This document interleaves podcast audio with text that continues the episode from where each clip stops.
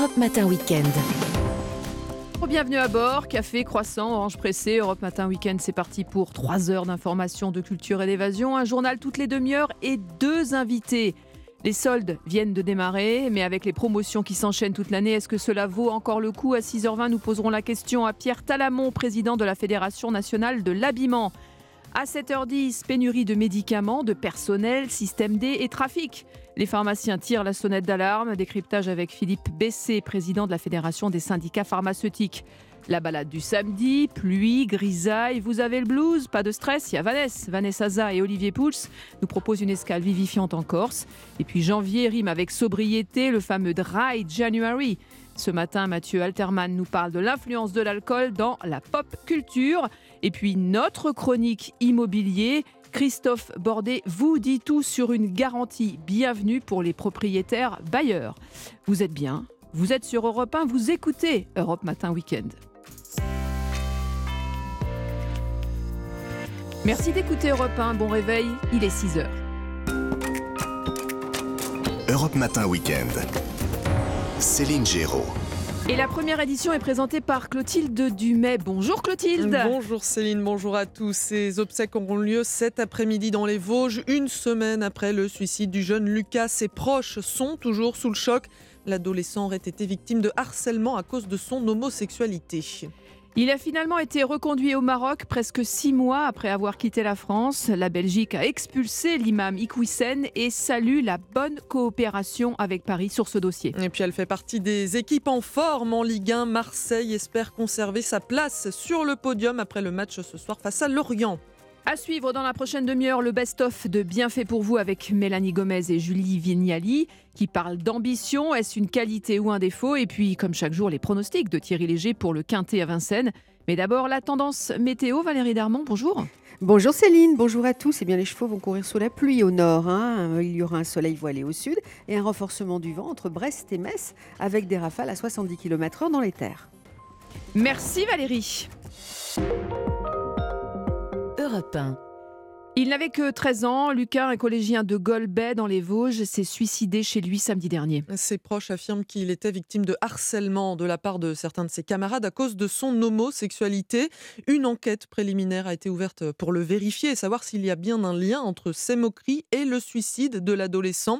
En attendant, sur place à Golbet, les élèves et leurs parents sont abasourdis. Reportage de Mélina Fachin. Accroché à la grille d'entrée du collège, seul un bouquet de fleurs rouges atteste du drame. Une semaine après le suicide de Lucas, Lilou, dans la même classe que lui, a encore du mal à y croire. On n'a rien vu, personne n'a rien vu. Et on essaye de trouver des réponses aux questions. La question que tout le monde se pose, c'est pourquoi. La meilleure amie de Lucas, Anaïs, ne s'attendait pas non plus à ce qu'il passe à l'acte, mais explique qu'il était harcelé à cause de son homosexualité. On le bousculait, on le traitait de pédale, de pédé. Euh ce qu'il faisait, c'était euh, inhumain, euh, etc. Il en avait parlé à, la CPE et au principal, mais euh, d'après ce qu'il me disait, bah, il n'y avait rien qui se passait. Des propos qui inquiètent beaucoup Jean-François, le père d'Anaïs et de ses deux sœurs scolarisées ici. Des fois, j'ai ma petite dernière qui se fait frapper. On va se plaindre, mais bon, ça bouge pas. Bon, je vais contacter l'académie et la chargée d'école des trois. Bon, elles resteront pas ici, c'est pas possible quoi. Une enquête préliminaire pour harcèlement a été ouverte pour vérifier les faits et voir si c'est bien cela qui a poussé Lucas au suicide. Mais aujourd'hui, l'heure est encore au deuil. Les obsèques du garçon auront lieu cet après-midi à 17h. Le reportage de Milena Fachin pour Europe 1 et puis à Romans-sur-Isère, une marche blanche est organisée en mémoire de la petite Ambre, 11 ans. Elle a été retrouvée morte le jour de Noël après s'être rejetée du quatrième étage du domicile familial. Il aura fallu attendre un soir de janvier pour connaître le dénouement d'un feuilleton de l'été. L'imam Hassan Iqiyoussen a été expulsé de Belgique hier vers le Maroc. Ce prédicateur marocain sulfureux du nord de la France, dont le ministre de l'Intérieur voulait l'expulsion en juillet, réussissait via de nombreux recours à rester en Europe. Mais contrairement à la France, Bruxelles a donc obtenu un laissez-passer du Maroc et l'a renvoyé à Casablanca. Dans l'entourage de Gérald Darmanin, on salue une victoire contre le séparatisme. Pour l'ancien magistrat Georges Fenech, la justice été rendu. Ça prouve que la justice belge fonctionne euh, dans des délais peut-être plus rapides que les nôtres, manifestement. Mais moi, ce que je relève, c'est euh, l'efficacité diplomatique de la Belgique avec le Maroc, puisque la Belgique a obtenu ce que nous n'avions pas eu en réalité, c'est-à-dire le laissez-passer consulaire de la part des autorités marocaines. Toujours est-il que ça semble être l'épilogue d'une affaire à rebondissement multiple, mais sur le fond, la France avait raison, puisque même les Belges ont estimé aussi que cet individu ne pouvait pas rester sur le territoire compte tenu de la menace qu'il présentait pour l'ordre public. Donc au final, si on peut parler de victoire, c'est une victoire, je dirais, de la France, de la Belgique, qui a pu éloigner cet imam euh, de nos territoires, parce qu'encore une fois, il allait à l'encontre dans ses prêches des valeurs républicaines. Finalement, justice a été faite. Quoi. Voilà, cet individu ne pouvait plus se maintenir sur le territoire. Euh, Georges Fenech interrogé par Johan Tritz. En bref, bataille de communication en Ukraine. La Russie affirme avoir pris le contrôle de Soledar. Annonce démentie par Kiev qui estime que les combats se poursuivent dans cette petite ville de l'Est ukrainien. D'après l'Institut pour l'étude de la guerre, la prise de Soledar ne permettrait toutefois pas aux Russes d'encercler Bakhmut, la cible principale de Moscou. Allez, bientôt 6h05 sur Europe 1 et ce samedi, vous allez peut-être faire les soldes. Et oui, dans les magasins ou bien sur Internet, mais attention aux fausses promotions, c'est interdit, mais certains e-commerçants augmentent les prix juste avant les soldes pour faire croire à des réductions qui n'en sont pas. Alors Barthélémy Philippe, comment faire pour contourner les pièges? Eh bien, il faut s'équiper des bons outils pour vérifier que le smartphone de vos rêves fait l'objet d'une authentique promotion. Si vous faites les soldes sur Amazon, par exemple, vous pouvez ajouter l'extension Kipa à votre navigateur. Elle permet de suivre l'évolution des tarifs de l'ensemble des références vendues par le géant du e-commerce. Autre bon plan pour des achats sécurisés au meilleur prix, le logiciel France Vérif qui traque les sites de e-commerce frauduleux. Laurent Amar est le fondateur de France Vérif. Dès que vous allez sur le produit souhaité, par exemple une paire de chaussures. Ce sont 127 robots d'intelligence artificielle qui vont éliminer tout ce qui est offre indigne de confiance et vous communiquer cette meilleure offre. Et cela permet d'économiser en moyenne aux utilisateurs plus d'un tiers de leur budget achat. Enfin, pour réussir vos soldes, il reste la solution plus classique des comparateurs de prix en ligne. Idealo, Le Dénicheur ou Cross Shopper référence des milliers de sites marchands. L'occasion d'optimiser votre budget shopping en quelques clics. Et vous avez encore trois semaines pour faire les soldes jusqu'au 7 février. Et les soldes, tiens, on en reparle vers 6h20 avec Pierre Talamon, le président de la Fédération nationale de l'habillement des soldes qui démarre mollement, semble-t-il.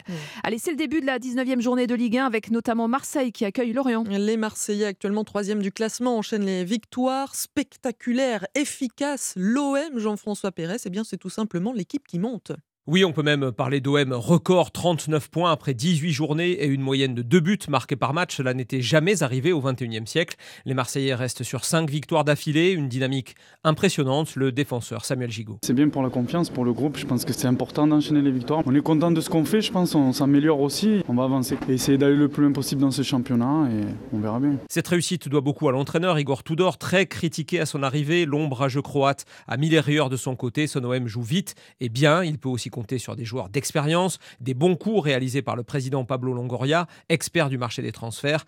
Parmi eux, le Congolais Chancel Bemba, défenseur intraitable, contre-attaquant redoutable et même buteur comme mercredi à 3. Pour moi, c'est naturel, c'est la chance. Mais les gens, ils me connaissent. Je crois que je suis un bêter. Et ce n'est pas fini. La talentueuse recrue ukrainienne Ruslan Malinovski va découvrir ce soir l'ambiance bouillante du vélodrome. Un stade à guichet fermé, comme c'est désormais l'habitude. 63 000 spectateurs pour pousser l'OM vers une nouvelle Ligue des Champions.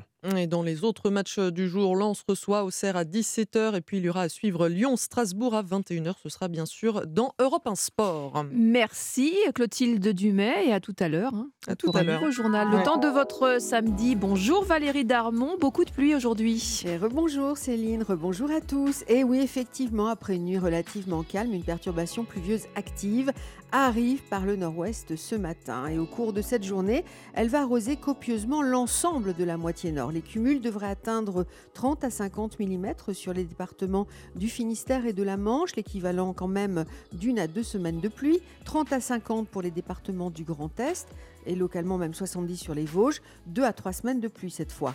Au sud, en revanche, après la dissipation des grisailles du matin habituelles dans le sud-ouest, le temps s'annonce sec et lumineux, en dépit des passages nuageux, évidemment là aussi. Et le vent souffle? Ah oui, ah, il, souffle sérieusement, il se renforce même hein, sur le passage, sous le passage de cette perturbation. Il souffle à 70 km/h jusqu'à 80 même sur la moitié nord et dans les terres, jusqu'à 100 sur les côtes de la Manche et le littoral breton. Et il fait froid Et oui, on l'a constaté en allant à la radio ce matin, avec actuellement 2 à Tarbes, 3 à Aurillac, 4 à Agen et Montélimar ainsi que Mulhouse, 5 à Perpignan et Nancy ainsi que Lyon, 7 à Lille et Besançon ainsi que Bordeaux, 9 à Tours, 9 à Paris, 9 à Orléans, 11 à Biarritz, 12 à Nantes, 13 à Vannes. Et puis cet après-midi, des maximales entre 10 à Embrun et 18 encore tout de même bien au-dessus des normales de saison à Tarbes.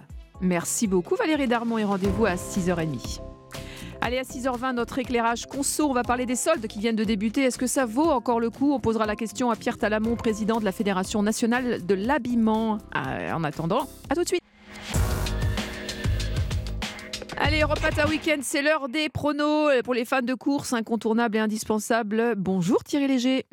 Bonjour Céline, c'est sur l'hippodrome de Vincennes que va se courir ce quintet, une course aux trois attelés d'un très bon niveau, réservée exclusivement aux chevaux âgés de 5 ans. Et parmi les 15 partants, difficile de ne pas accorder un très large crédit au numéro 14, Idao Tillard, le leader incontesté de sa génération et dont ce sera l'ultime course de préparation avant son principal objectif de l'hiver, le prochain prix d'Amérique, programmé le 29 janvier. Derrière ce solide favori, je vous propose les numéros 15, Call Me the Breeze, excellent troisième en dernier lieu à distance néanmoins d'Idaho Tillard, 7, Idéal Lignery, dont la dernière fan course, le 24 décembre, dans le Critérium Continental, l'épreuve référence, n'est vraiment pas passée inaperçue, et 3, Cashband BG, son compagnon d'entraînement, lauréat le 10 décembre à Vincennes d'un quintet similaire. Enfin, les numéros 10, Inmarossa, 12, Inoubliable, 13, Charmant de Zach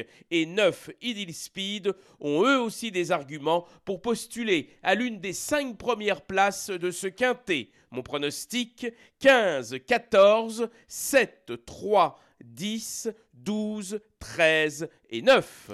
Merci beaucoup Thierry Léger. Europe 1, Bien fait pour vous.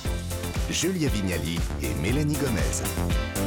Et comme tous les samedis à cette heure-ci, bien fait pour vous, Mélanie Gobez, Julie Vignali nous chouchoute du lundi au vendredi. Alors au menu ce matin, avoir les dents qui rayent le parquet ou une soif de réussir, est-ce une qualité ou un défaut? Comment cultiver son ambition d'une façon saine pour réussir sa vie professionnelle?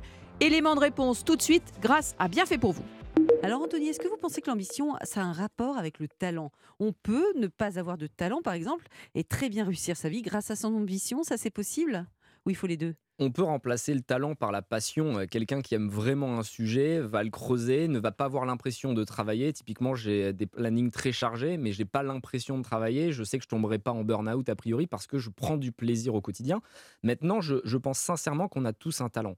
Euh, on a tous des facilités, mais il faut savoir les exploiter et être capable de s'écouter. On est dans une société assez conformiste où on a tendance à suivre les autres, leur regard. C'est pour ça qu'il y a des conseillers d'orientation qui vont vous dire vous devriez aller dans telle voie alors qu'ils ne vous connaissent pas et vous allez vous engager pour 20 ans euh, dans une voie qui ne vous correspond peut-être pas. Mmh. Donc être capable de s'écouter, détecter ses forces, détecter ses talents, c'est quelque chose Mmh. qui me semble primordial. Et puis après, jouer dessus, ça sert à rien d'être moyen partout. Encore une fois, à l'école, on nous apprend à avoir la moyenne générale, euh, il faut avoir 10. Alors que moi, je pense qu'il faut se concentrer sur ses forces, sans évidemment Mmh. oublier tout le reste, mais se concentrer. Moi, je suis un mec plutôt marketing, j'aime parler, je sens les choses, j'ai une sensibilité. Je suis pas quelqu'un qui, qui est bon en Excel, en calcul. Donc vous, vous auriez Donc, été un très mauvais calcul. comptable, vous. J'aurais Mmh. été un, un- un- un vraiment mauvais comptable, un mauvais taxi parce que j'ai pas de sens de l'orientation. Mais vous savez vous entourer, j'imagine, je de sais m'entourer. La, la vraie force d'un entrepreneur, je pense, c'est de Ouais. recruter des personnes qui sont Mhm. meilleures que lui euh, et sans ego. Et, et j'ai la chance d'avoir créé autour de moi une équipe vraiment Mhm. incroyable euh, qui se complète et qui va euh, me permettre de me concentrer sur mes points forts. Elios, euh, entendez-vous être très euh, inspirant aujourd'hui. Néanmoins, les gens qui nous écoutent se disent peut-être, ok, bon, j'ai un petit peu d'ambition, mais est-ce que c'est quelque chose qui se travaille, l'ambition? Et, et si oui, de quelle façon on peut déjà démarrer? Alors, est-ce qu'il faut vraiment travailler son ambition Je n'en sais rien, mais les questions importantes, et Anthony les pose, c'est qu'est-ce qui est vraiment important pour nous? Et au fond, chacun d'entre nous, chacune d'entre nous, on a une boussole intérieure, et c'est très important, me semble-t-il, de ne pas confondre la boussole intérieure avec les objectifs. Parce qu'un objectif, ça ne dépend pas complètement de nous. On ne sait pas, on pourrait l'atteindre, ne pas l'atteindre, mais ce qui va nous rendre vraiment une femme et un homme heureux, c'est au quotidien d'agir en cohérence avec ce qui compte pour nous. En, en tant qu'ami, en tant que mère, en tant que sœur, en tant que père, et ainsi de suite, en tant qu'entrepreneur, qu'est-ce qui est important pour moi? Et qu'est-ce qui fera que le jour de ma mort, et, et tu l'as dit, je serais heureux en fait. Je, je me dirais, j'ai vécu une vie qui valait la peine d'être vécue. Et donc je pense que c'est ça la question à se poser tous les jours. Au fond, est-ce que je marche en cohérence avec ce qui compte vraiment pour moi? Si j'atteins mes objectifs, tant mieux. Et si je les atteins pas, c'est pas tellement important au fond. C'est ce que je disais, est, on y Mélanie, est, mais je lui disais exactement la même chose hier. Euh, bon, Anthony, est-ce que ça vous est arrivé de, de vous planter, de vivre un énorme échec? On aimerait bien que vous nous disiez Ah oui quand même. Moi, je suis sûre que oui. c'est pas vrai. Qu'est-ce que vous avez fait? Et si oui, qu'est-ce que vous avez fait dans ces cas-là? Comment un winner comme vous réagit? Est-ce qu'on peut se laisser complètement abattre ou il faut se relever vite? Un, un winner, c'est simplement un loser qui a essayé une fois de plus. hein. Ouais. Donc, euh, tout le monde connaît des échecs. De 17 à 30 ans, j'ai vraiment enchaîné euh, les problèmes, les échecs, les péripéties. Je sais que l'échec nous regarde tapis dans un coin de la pièce. On y est tous confrontés et j'en aurai encore euh, de nombreux. Mais ce qu'il faut, c'est toujours se relever, être capable d'apprendre. Il n'y a pas vraiment d'échecs, mais beaucoup d'apprentissage. Et, et chacun de mes échecs m'a permis de devenir ce que je suis aujourd'hui. Donc toujours embrasser la vie, garder le sourire, même si c'est parfois très compliqué, toujours se mettre en perspective avec d'autres personnes qui souffrent. L'autre jour, j'étais dans un hôpital avec des enfants qui vont mourir à 7-8 ans euh, parce qu'ils ont une maladie. Et tu parles avec eux, ils ont le sourire, ils sont épanouis plus que toi. Et donc quand tu sors de là, tu es bouleversé. Tu te dis, moi je me plains parce que j'ai loupé cette affaire ou parce que j'ai un problème euh, dans mon appart. En réalité, la vie mérite d'être vécue. Et à partir du moment où tu trouves ta voie, chaque matin tu te lèves avec de l'énergie, avec de l'envie. Et, et c'est absolument formidable. Donc ne pas tomber euh, dans la négativité, dans la complainte, ne pas faire Calimero en se disant que la vie est injuste, que la société est contre nous. Parce qu'en réalité, vous êtes le maître de votre destin. Et si vous vous fixez des objectifs qui sont sains et qui vous font du bien à vous, il n'y a pas de raison de Mhm. ne pas les atteindre. Ilios, la- l'ambition d'Anthony, elle nous fait rêver. Elle a l'air totalement saine. Mais on dit parfois, par contre, de, de certaines personnes qu'elles ont les dents qui rayent le parquet, par exemple. Et puis ça, c'est souvent mal vu. hein. Euh, euh, on a l'impression qu'être trop ambitieux ou mal ambitieux, eh bien, on va se faire forcément détester de, de tous. Est-ce que c'est vraiment inévitable la, la jalousie aussi que suscite euh, l'ambition À nouveau, je pense que euh, faudrait être nuancé, mesuré, ce qui n'est pas facile et que c'est toujours une question de nuance. Si mon ambition et c'est- est alors c'est au dépens des autres, c'est normal que, que je récolte ces réactions-là et c'est sain. Peut-être que on me ramène un petit peu une ambition plus saine. Si par contre l'idée c'est la peur de déplaire, la peur de déranger, la peur de décevoir, alors là ça vaut la peine de me dire est-ce que je peux m'affirmer, est-ce que je peux développer plus ma force d'exister, comme dirait Spinoza, pour justement avec ma singularité faire briller ma propre lumière? Et cette lumière-là, quand elle brille, elle brille aussi au service des autres. Et donc il faudrait vraiment euh, bien distinguer les deux et ne pas se raconter d'histoire sur ce qui nous rend vraiment heureux. Anthony, est-ce qu'être ambitieux, euh, c'est aussi, ça a été pour vous faire fi des critiques, des jalousies, du regard des autres et à continuer à avancer, quoi que, euh, coûte que coûte quoi? Comment vous faites par rapport à ceux qui vous en veulent d'être euh, celui que vous êtes devenu? J'ai cette chance de ne pas être du tout euh, affecté par euh, les, les- les critiques. J'en ai reçu énormément. Euh, de la part de ma famille déjà Ah, quand même, je ouais. voulais m'extraire on me reprochait d'être trop ambitieux euh, de refuser ma, ma- mon destin Mmh. ma réalité et puis ensuite quand vous générez de l'émotion quand vous générez de l'attraction quand vous générez des choses vous avez des personnes qui vous critiquent si vous tapez mon nom sur Twitter vous allez voir un flux Mmh. euh, incessant d'insultes euh, mais c'est la vie et, et franchement il faut réussir à prendre du recul à partir du moment où tu es aligné avec ce que tu veux faire euh, tu sais que tu es dans la bonne direction et j'ai beau faire euh, des belles choses, typiquement avec le Blast Club que je viens de lancer pour que des business angels ou des particuliers qui n'avaient pas accès au dossier startup puissent investir avec moi, des gens vont réussir à le critiquer. Donc quoi que tu fasses, tu auras des gens qui vont être dans, dans le refus, euh, dans la négativité.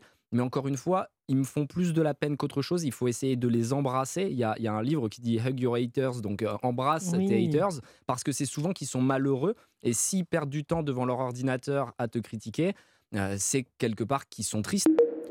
Bien fait pour vous du lundi au vendredi de 11h à midi ou en podcast. Et à ce propos, tiens, pour votre week-end, on vous a sélectionné deux podcasts européens.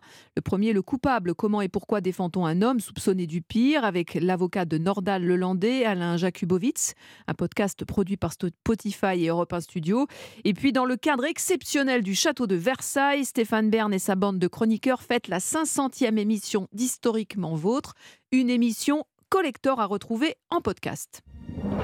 Europe Matin Weekend. Céline Géraud. Allez, 6h19 bientôt, le journal permanent Clotilde Dumay. Les militants ont conforté notre volonté de rassemblement de la gauche et des écologistes. Les mots d'Olivier Faure dans Le Parisien.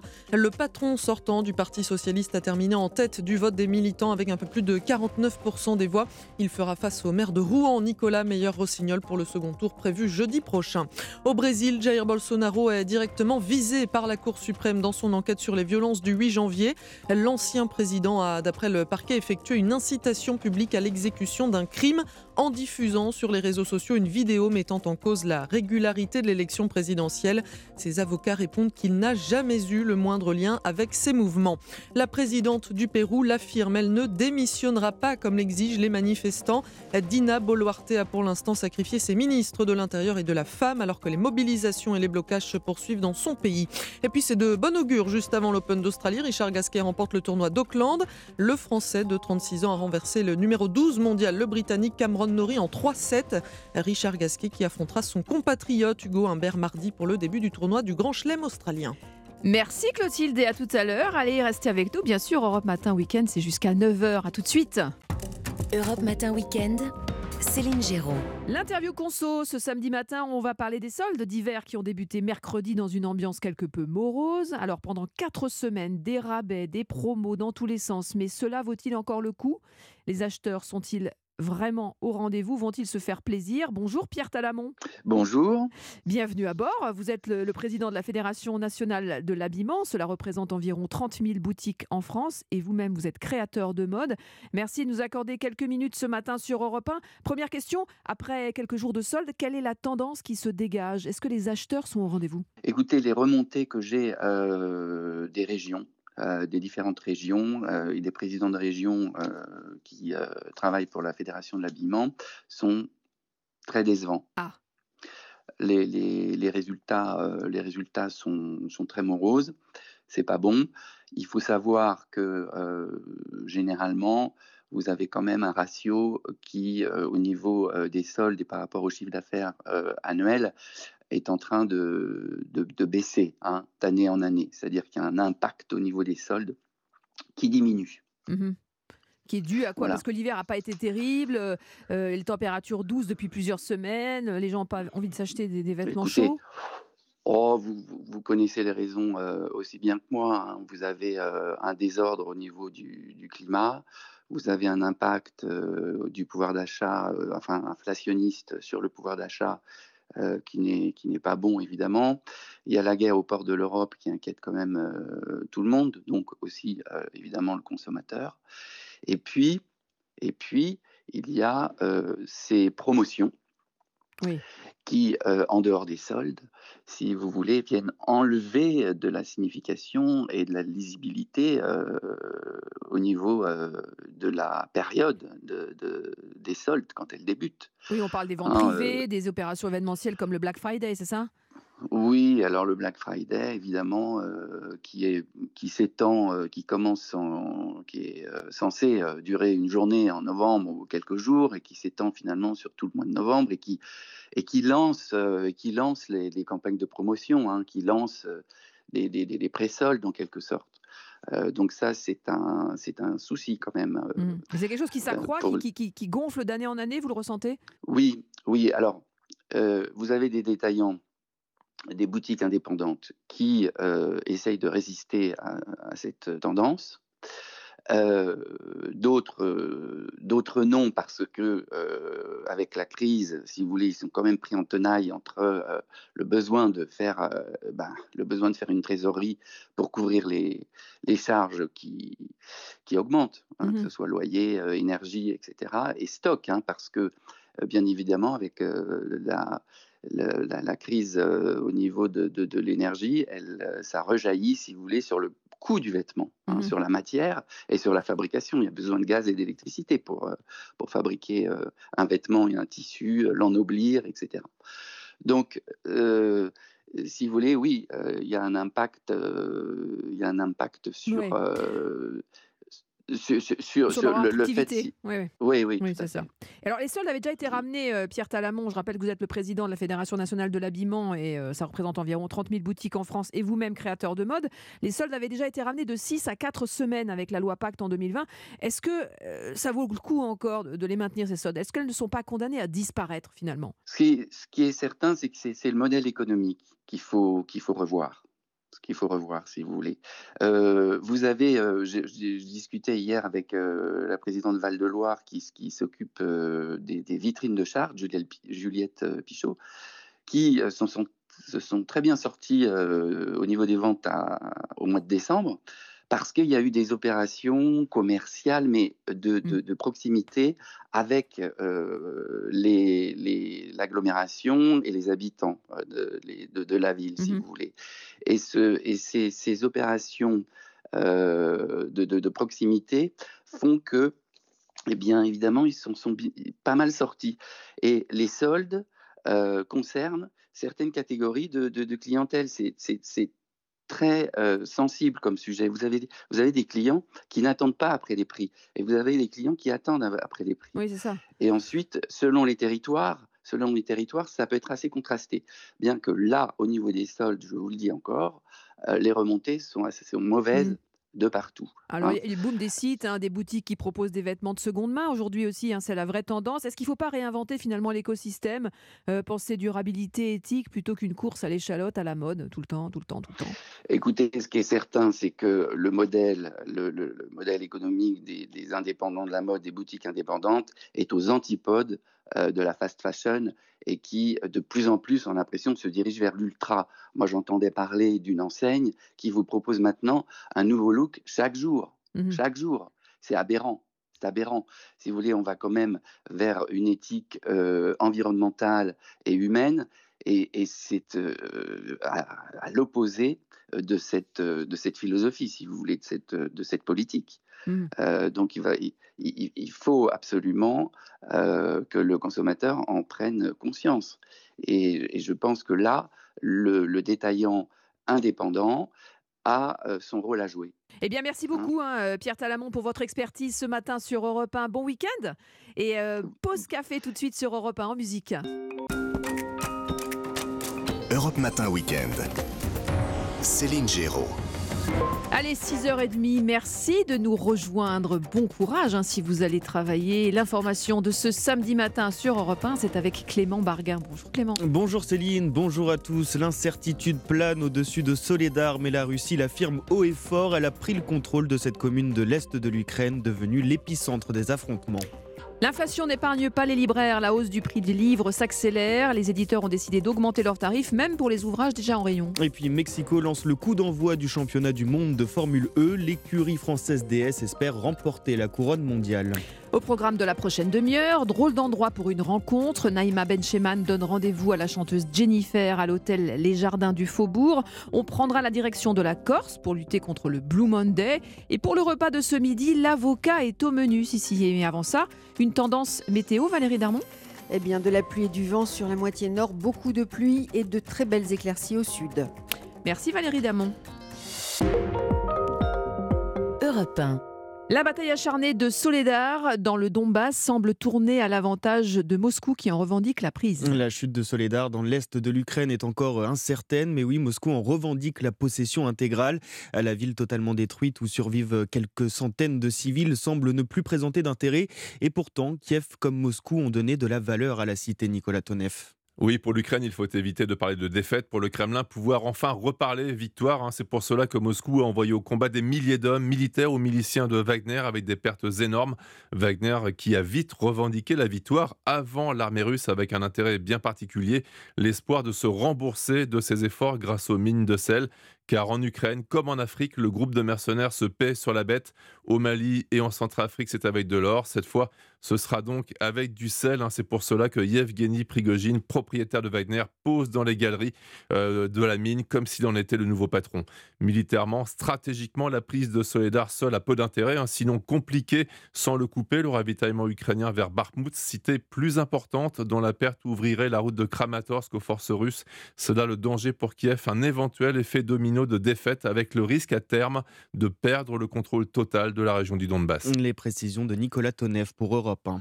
C'est la fin d'un long feuilleton judiciaire opposant Paris à Bruxelles. L'imam marocain Hassan Iqwisen a été expulsé hier vers le Maroc par la Belgique. La Belgique où il avait été arrêté le 30 septembre après son expulsion de France pour des propos incitant à la haine et à la discrimination. Le prédicateur du nord de la France a été reconduit dans un avion vers Casablanca après la délivrance jeudi d'un laissez-passer par les autorités marocaines. Le TGV fait sa révolution. Il a été présenté en septembre dernier sur le site Alstom de La Rochelle. Le TGV M, nouvelle version du train à grande vitesse, devrait entrer en circulation d'ici la fin de l'année 2024. En attendant, La France Bouge a reçu hier Henri Poupard-Lafarge, le PDG du groupe Alstom, géant français du secteur ferroviaire. Au micro d'Elisabeth Assayag, il a présenté les principales avancées technologiques offertes par ces trains du futur. On pense et on est absolument convaincu de l'importance de développer le ferroviaire. Et pour ça, il faut que le ferroviaire soit plus attractif pour les passagers. On travaille beaucoup sur la connectivité, la luminosité, le confort, euh, l'absence de vibration, etc. Plus d'espace. Alors ça, c'est ce que le passager voit. Et puis évidemment, une plus grande disponibilité des rames sur la ligne Paris-Lyon, qui est très engorgée. Il y a plusieurs étapes qui vont être franchies. Nous allons changer le système de signalisation. Ça va permettre de passer de 13 trains à l'heure à 16 trains à l'heure. Puis nous allons remplacer les TGV donc actuels par des TGV M qui sont 20% plus capacitifs. Et donc, grâce à ce double mouvement, signalisation plus euh, nombre de passagers, on va augmenter la capacité de la ligne de 40%, tout en consommant 20% d'énergie de moins. Voilà, c'est ça un petit peu l'équation future. Henri Poupard-Lafarge, le PDG du groupe Alstom, invité hier de la France Bouge sur Europe 1. Et puis alors que les syndicats des grandes entreprises de transport appellent à une grève puissante jeudi prochain pour s'opposer à la réforme des retraites, la direction de la RATP cherche à soutenir ses agents. La direction de la régie francilienne a proposé une augmentation de salaire de 1365 euros net sur l'année à tous ses salariés dans le cadre des négociations annuelles obligatoires qui se sont tenues hier. Les organisations syndicales représentatives de la RATP ont jusqu'au 23 janvier pour signer ou non cet accord. Et pendant ce temps-là, les libraires n'échappent pas à l'augmentation des prix. La rentrée littéraire du mois de janvier placée sous le signe de l'inflation. En cause la hausse du prix du papier, plus 85% depuis juillet 2021 selon le syndicat national de l'édition.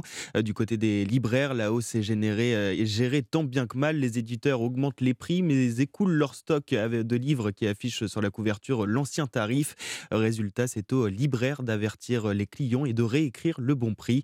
Le reportage de Noah Moussa.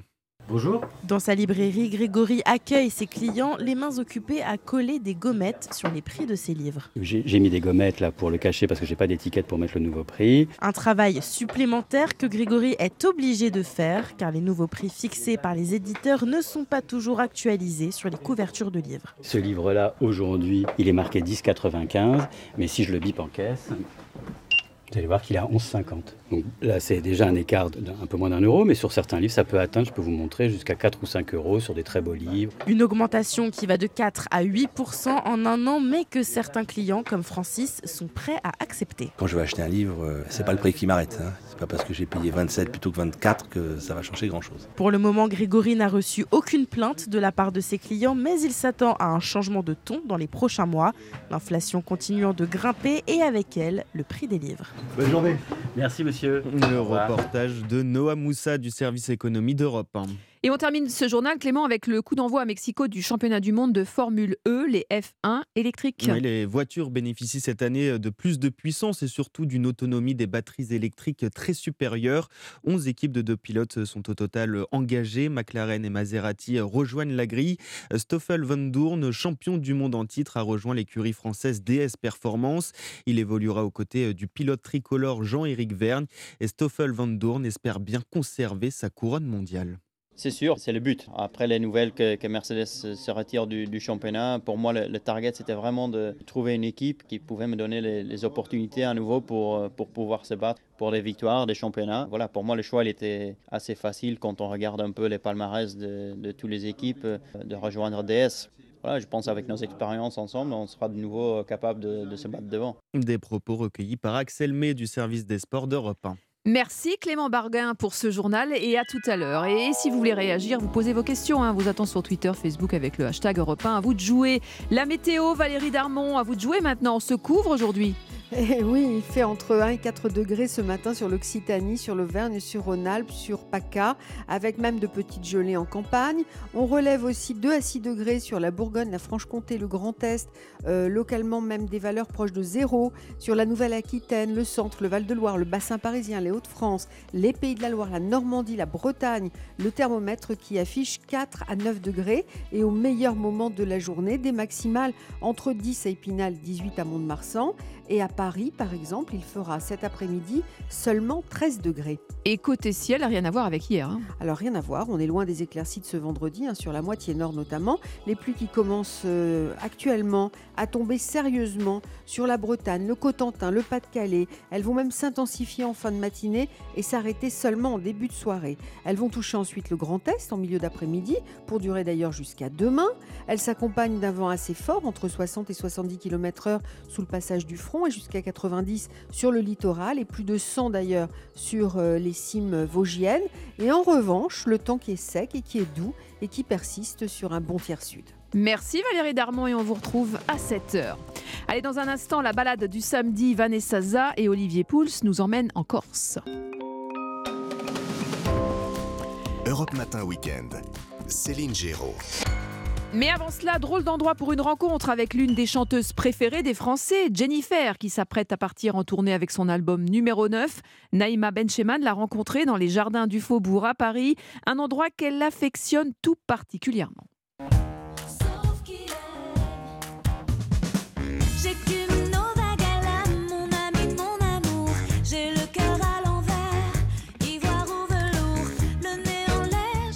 Jennifer.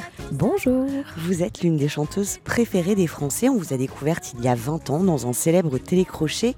Et depuis, votre idylle avec les Français s'est muée en un amour lumineux et authentique. Alors drôle d'endroit pour une rencontre. Merci de m'avoir donné rendez-vous au Jardin du Faubourg à Paris. Alors pourquoi ici? Parce que la bohème que vous êtes et qui tourbillonne souvent aux quatre coins de la France a aussi besoin de trouver le temps, le calme et la quiétude. Ici, c'est un peu votre havre de paix, Jennifer.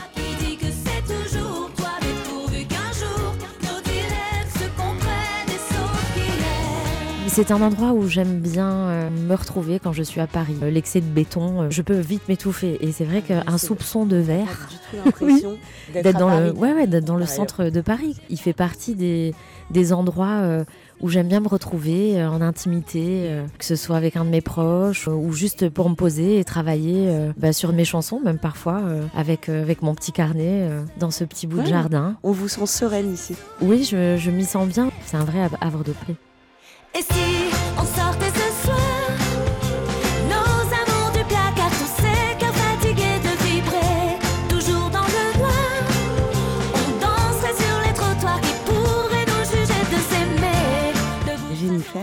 venez de sortir numéro 9. C'est votre neuvième album. Oui. Cet album, vous vous êtes laissé du temps pour le préparer deux années. Et si vous vous êtes donné ce temps, c'est parce qu'il était important pour vous de retrouver l'essentiel. La passion qui depuis plus de 30 ans vous anime, l'amour pour ce métier joyeux qui est le vôtre. Et ça, on le ressent dans l'album. C'est un appel à la fête avec des sons qui sonnent et des mots qui résonnent.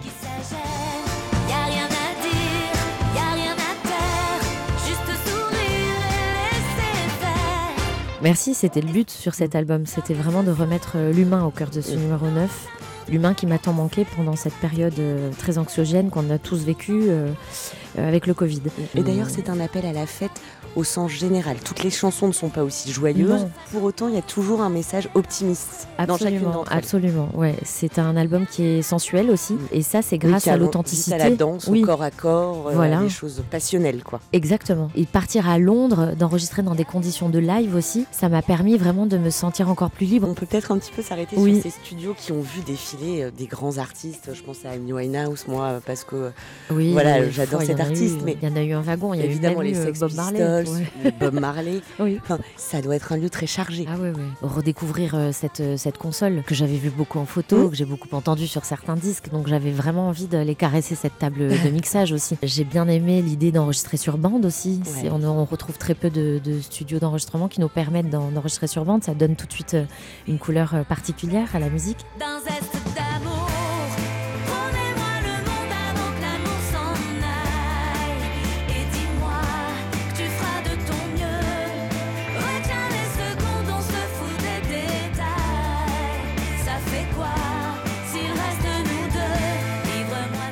L'album, il s'appelle Sobrement numéro 9. Quand j'avais découvert cet intitulé, c'est un célèbre parfum qui s'est rappelé à mon souvenir. Moi aussi, ça m'a fait penser à ça. Et je me suis dit, en écoutant l'album, justement, qu'il était aussi empli de beaucoup de vos souvenirs à vous. Ces sonorités disco, funk, rock, Motown, qui Mm. s'entrecroisent, elles sont quelque part le parfum de votre enfance, Jennifer. Le parfum de mon enfance, le parfum de mon adolescence. C'est une musique qui m'a toujours habité, c'est une musique qui m'a donné envie D'aimer euh, la musique, D'aimer la musique. Oui,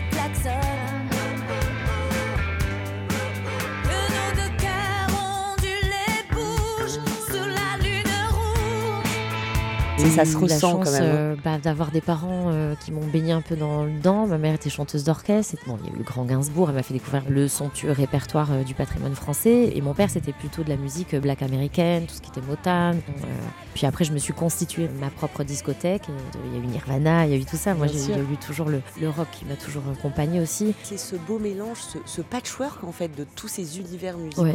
Qu'on ressent. Oui, ça, et surtout ça m'a permis de projeter aussi sur scène pour euh, proposer un spectacle euh, que je voulais encore différent. À De- chaque, chaque album, vous faites des révolutions un peu. C'est important. c'est important que les gens puissent euh, avoir ce moment d'évasion sur scène. C'est pour ça que je fais de la musique, c'est du divertissement. J'ai besoin de me sentir honnête dans chacune de mes démarches. Et c'est vrai que cette musique-là me permet de projeter sur un, un spectacle que je voulais différent encore. Je te vois, je n'en ai peut-être. Je lis en toi Vous avez toujours été consciente du monde qui vous entourait, un monde qui ne tourne pas toujours rond. Non. Est-ce que ça aussi, ça vous a encore plus donné l'envie dans cet album de faire de la place à la lumière? Parce que lumière, c'est vraiment le mot qui nous vient à l'esprit à l'écoute de cet album. Je voulais mettre en lumière aussi des sujets qui me tiennent à cœur, qui m'accompagnent, qui me côtoient, enfin, à travers euh, mes amis, à travers ma famille. Si vous avez le sens de la fête, vous avez aussi le sens de la famille, C'est- Il y a une chanson base. pour vos fils aussi. Oui, absolument, et c'est ce qui m'a permis de, de garder le cap. Donc j'ai toujours avec les choses plus chargées autour de moi. Le monde ne va pas bien. Oui, toute la violence qui toute la violence que ça engendre, euh, l'inflation, tout, tout, tout. Bien Et sûr. je me sens concernée dans Ah le le monde dans lequel le je vis. Donc mon bien sûr. rôle à moi, C'est d'essayer de nous mettre et quelques de- paillettes, quoi. Voilà. Je veux pas d'une vie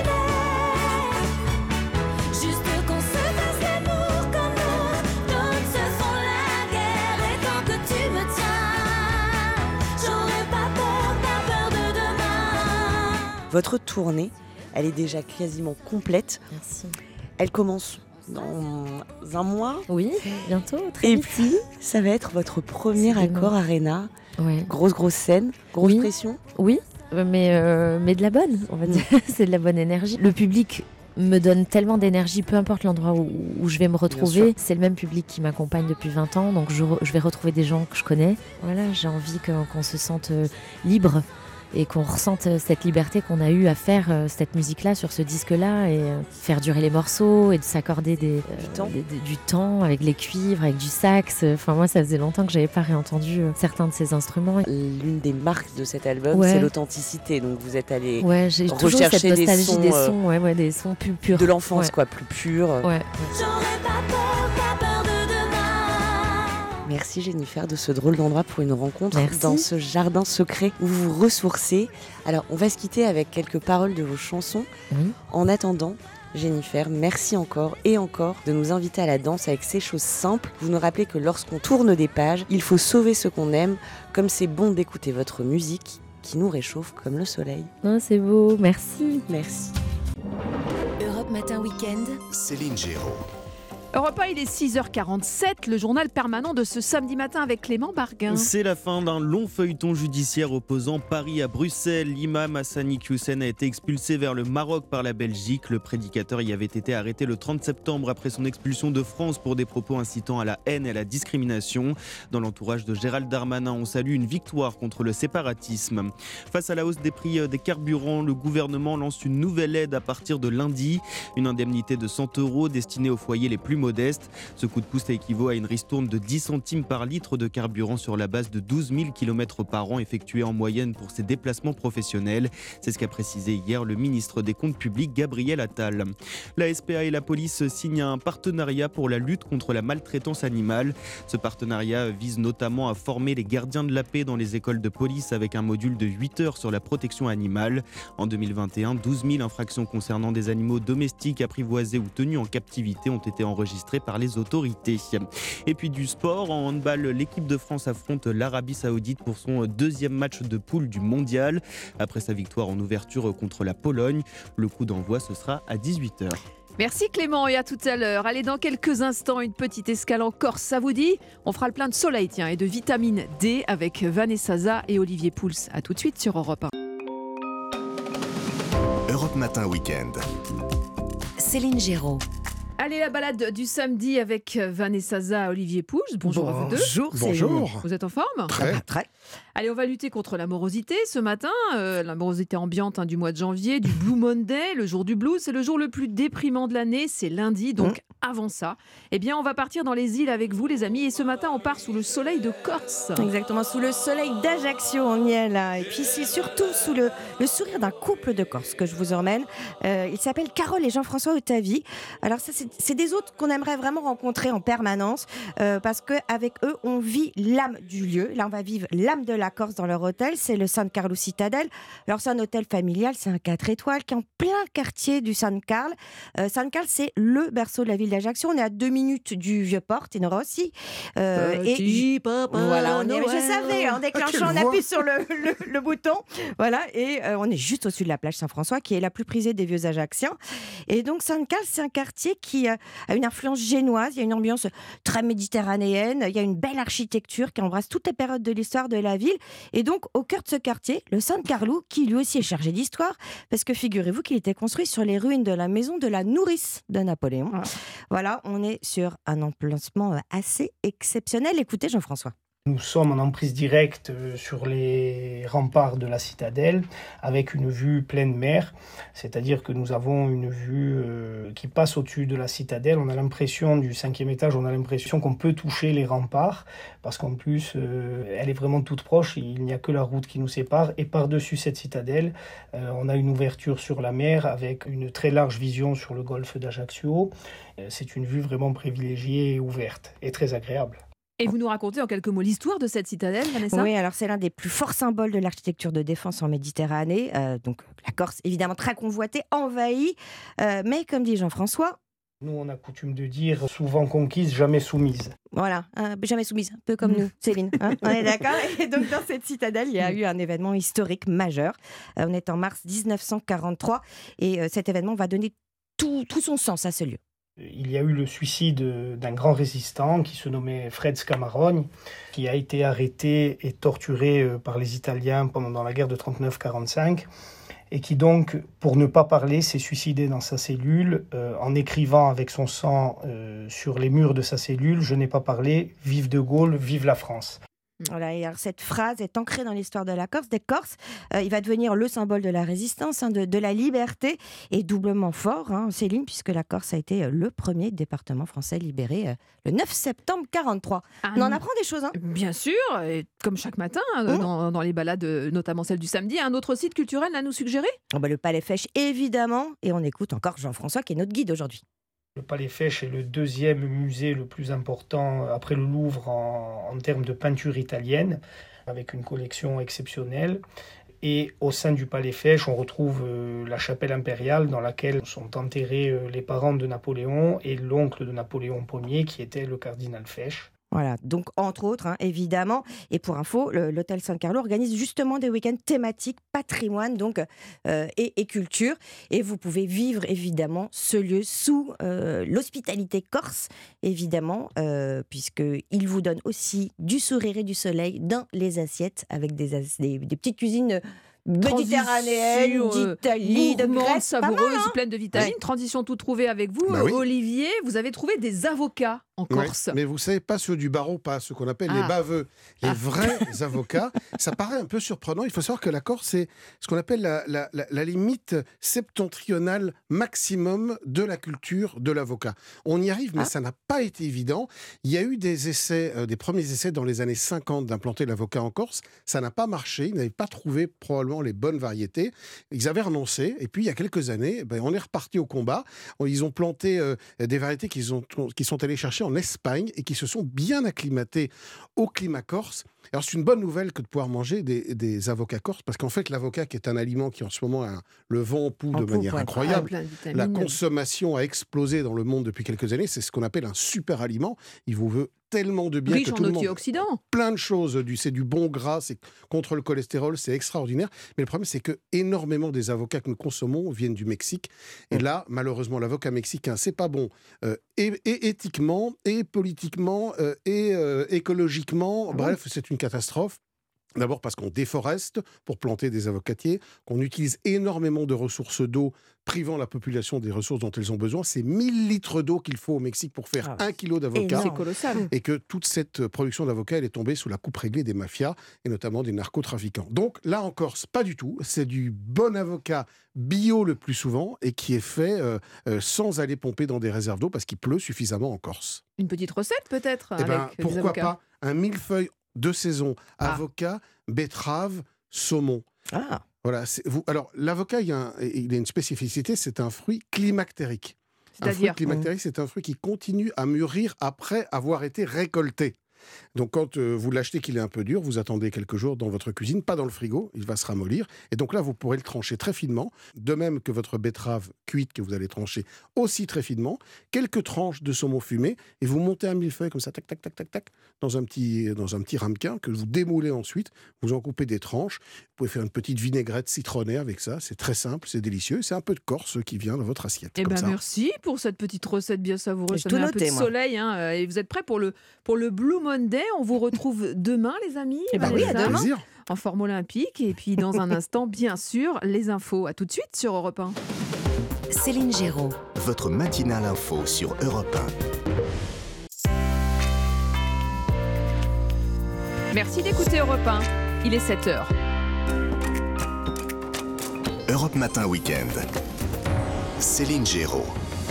Bon réveil à tous et bienvenue à bord. hein, si vous nous rejoignez à l'écoute d'Europe 1, bonjour Clotilde Dumais, le journal. Bonjour Céline, bonjour à tous. Ils répondront également présents jeudi prochain. Les professeurs prêts à manifester contre la réforme des retraites, façon de défendre leur profession. C'est un business florissant en Chine. De plus en plus de revendeurs se procurent à l'étranger des pilules de Paxlovid pour les revendre au prix fort sur place. La France serait l'une des plaques tournantes de ce trafic. Et puis Lyon veut sortir de la spirale infernale du manque de victoires en Ligue 1. L'OL reçoit Strasbourg ce soir pour la 19e journée du championnat. À suivre dans la prochaine demi-heure, c'est peut-être l'une de vos résolutions de 2023, le Dry January. Le janvier sobre, Mathieu Alterman nous parlera de l'alcool dans la pop culture. Et puis Fabrice Lafitte nous fera écouter l'un des tubes de Daniel Balavoine, L'Aziza. Mais d'abord la tendance météo avec vous Valérie Darmon. Eh bien, le vent souffle fort sur la moitié nord, sous la pluie qui arrose les régions allant du Finistère aux Ardennes et des Hauts-de-France au centre. Merci beaucoup Valérie Darmon et rendez-vous à la fin de ce journal pour la météo complète. Europe 1. Elle gronde aussi chez les enseignants la colère contre la réforme des retraites. Les appels à descendre dans la rue jeudi prochain sont nombreux. Les professeurs s'organisent pour la manifestation et enchaînent les réunions syndicales.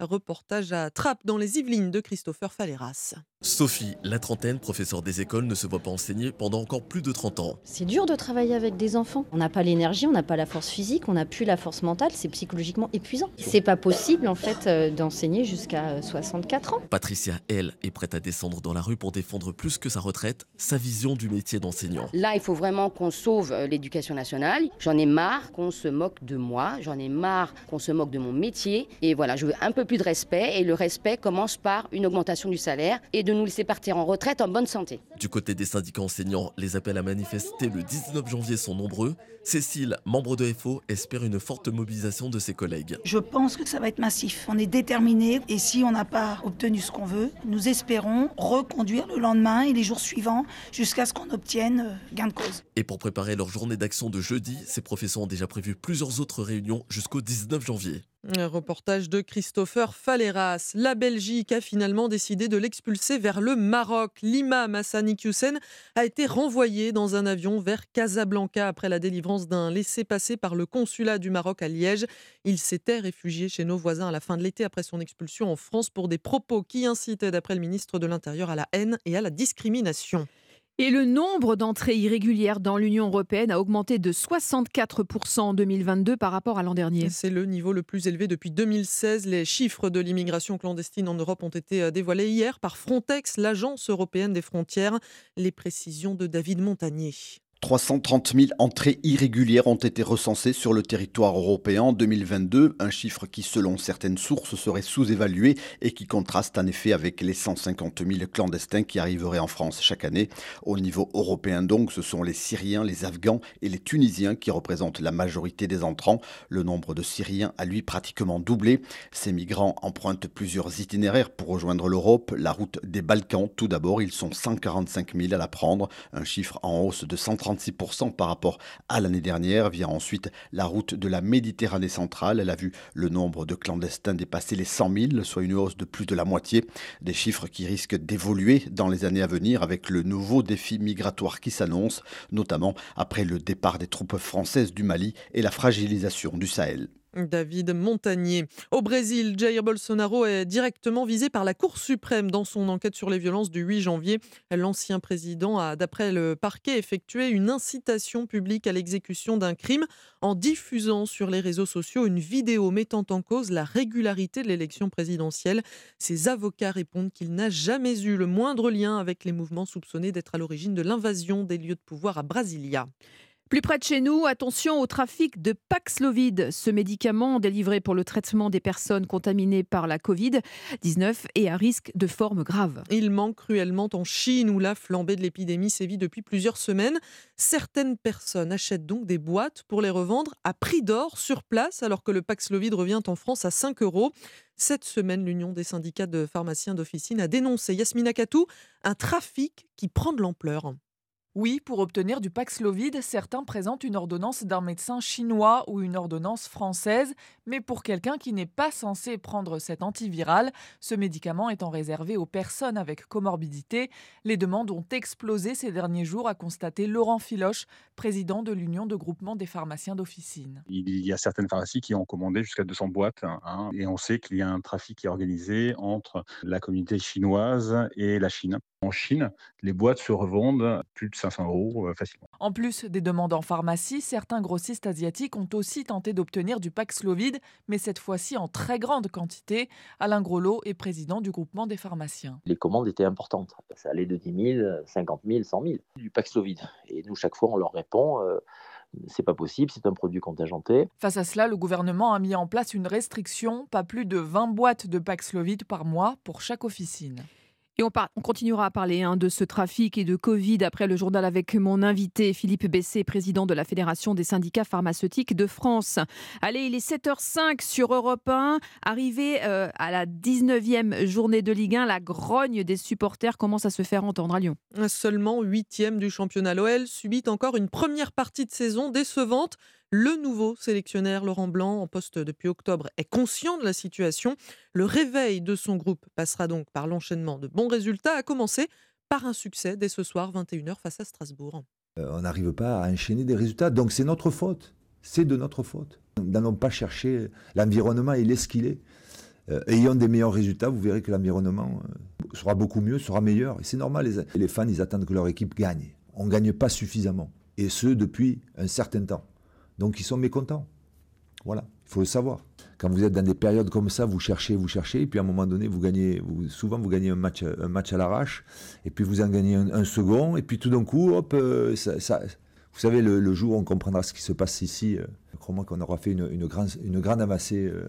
Non, il faut avoir de l'orgueil, mais il faut, avoir, il faut se remettre en question. Il faut se remettre en question. moi y compris. Hein. Donc il faut se remettre en question. C'est une remise en question. Il faut, il faut tout donner pour le club. Quoi.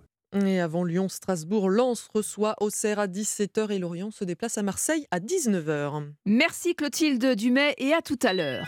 Allez, la météo, comme promis, Valérie Darmon au nord euh, de la Loire, c'est Mossadin. Oh que oui, il pleut dès ce matin euh, dans le nord-ouest avec de fortes rafales de vent. Euh, de 70 à 80 km/h dans les terres, 90 à 100 sur les côtes. Ces pluies qui sont d'abord faibles et puis éparses et qui vont s'intensifier en touchant les régions allant des Pays de la Loire au bassin parisien jusqu'en Alsace. Les pluies qui sont plus soutenues et les vents les plus forts entre la fin d'après-midi et la soirée. Sur le Grand Est, euh, ces pluies qui seront soutenues ce soir et toute la nuit prochaine avec des vents qui vont dépasser les 100 km/h dans les Vosges. Et puis dans le sud-ouest Alors le temps est nuageux et venteux sur les Charentes, le Limousin, mais au sud de la Garonne, le soleil est voilé, l'atmosphère très très douce, tout comme dans le sud-est d'ailleurs, avec des maximales aux alentours de 18 à Tarbes, à Mont-de-Marsan, à Pau et à Auch, 17 à Saint-Giron, à Bordeaux et Biarritz, 16 à Nice et Toulon, 15 degrés à Carcassonne et Marseille, 14 à Saint-Étienne, Nantes et Agen, 13 degrés à Paris, à Brive-la-Gaillarde et à Périgueux, 12 à Lyon, 11 degrés à Gap. Merci beaucoup Valérie Darmon et on vous retrouve avec plaisir à 7h30. Allez, à suivre l'interview actu, pénurie de médicaments, système des trafics de Paxlovid. Philippe Besset, président de la Fédération des syndicats pharmaceutiques de France, tire la sonnette d'alarme. À tout de suite sur Europe 1. Pendant les journées Mayudi, prenez part au changement. Jusqu'au 19 janvier, découvrez toute la gamme hybride rechargeable TFSIe et inscrivez-vous à Mayodi pour profiter d'un mois de loyer offert pour l'achat d'une Audi A3 Sportback TFSIe. Rendez-vous chez votre partenaire Audi le plus proche ou sur audi.fr. Offre valable à partir du deuxième loyer. Voir conditions sur Audi.fr. MyAudi signifie mon Audi. Pensez à covoiturer. Vous avez eu 20 ans en 1980. Vous avez aimé le rock, le disco, la techno, la pop, le rap. Vous êtes la première génération à avoir tout vécu en musique.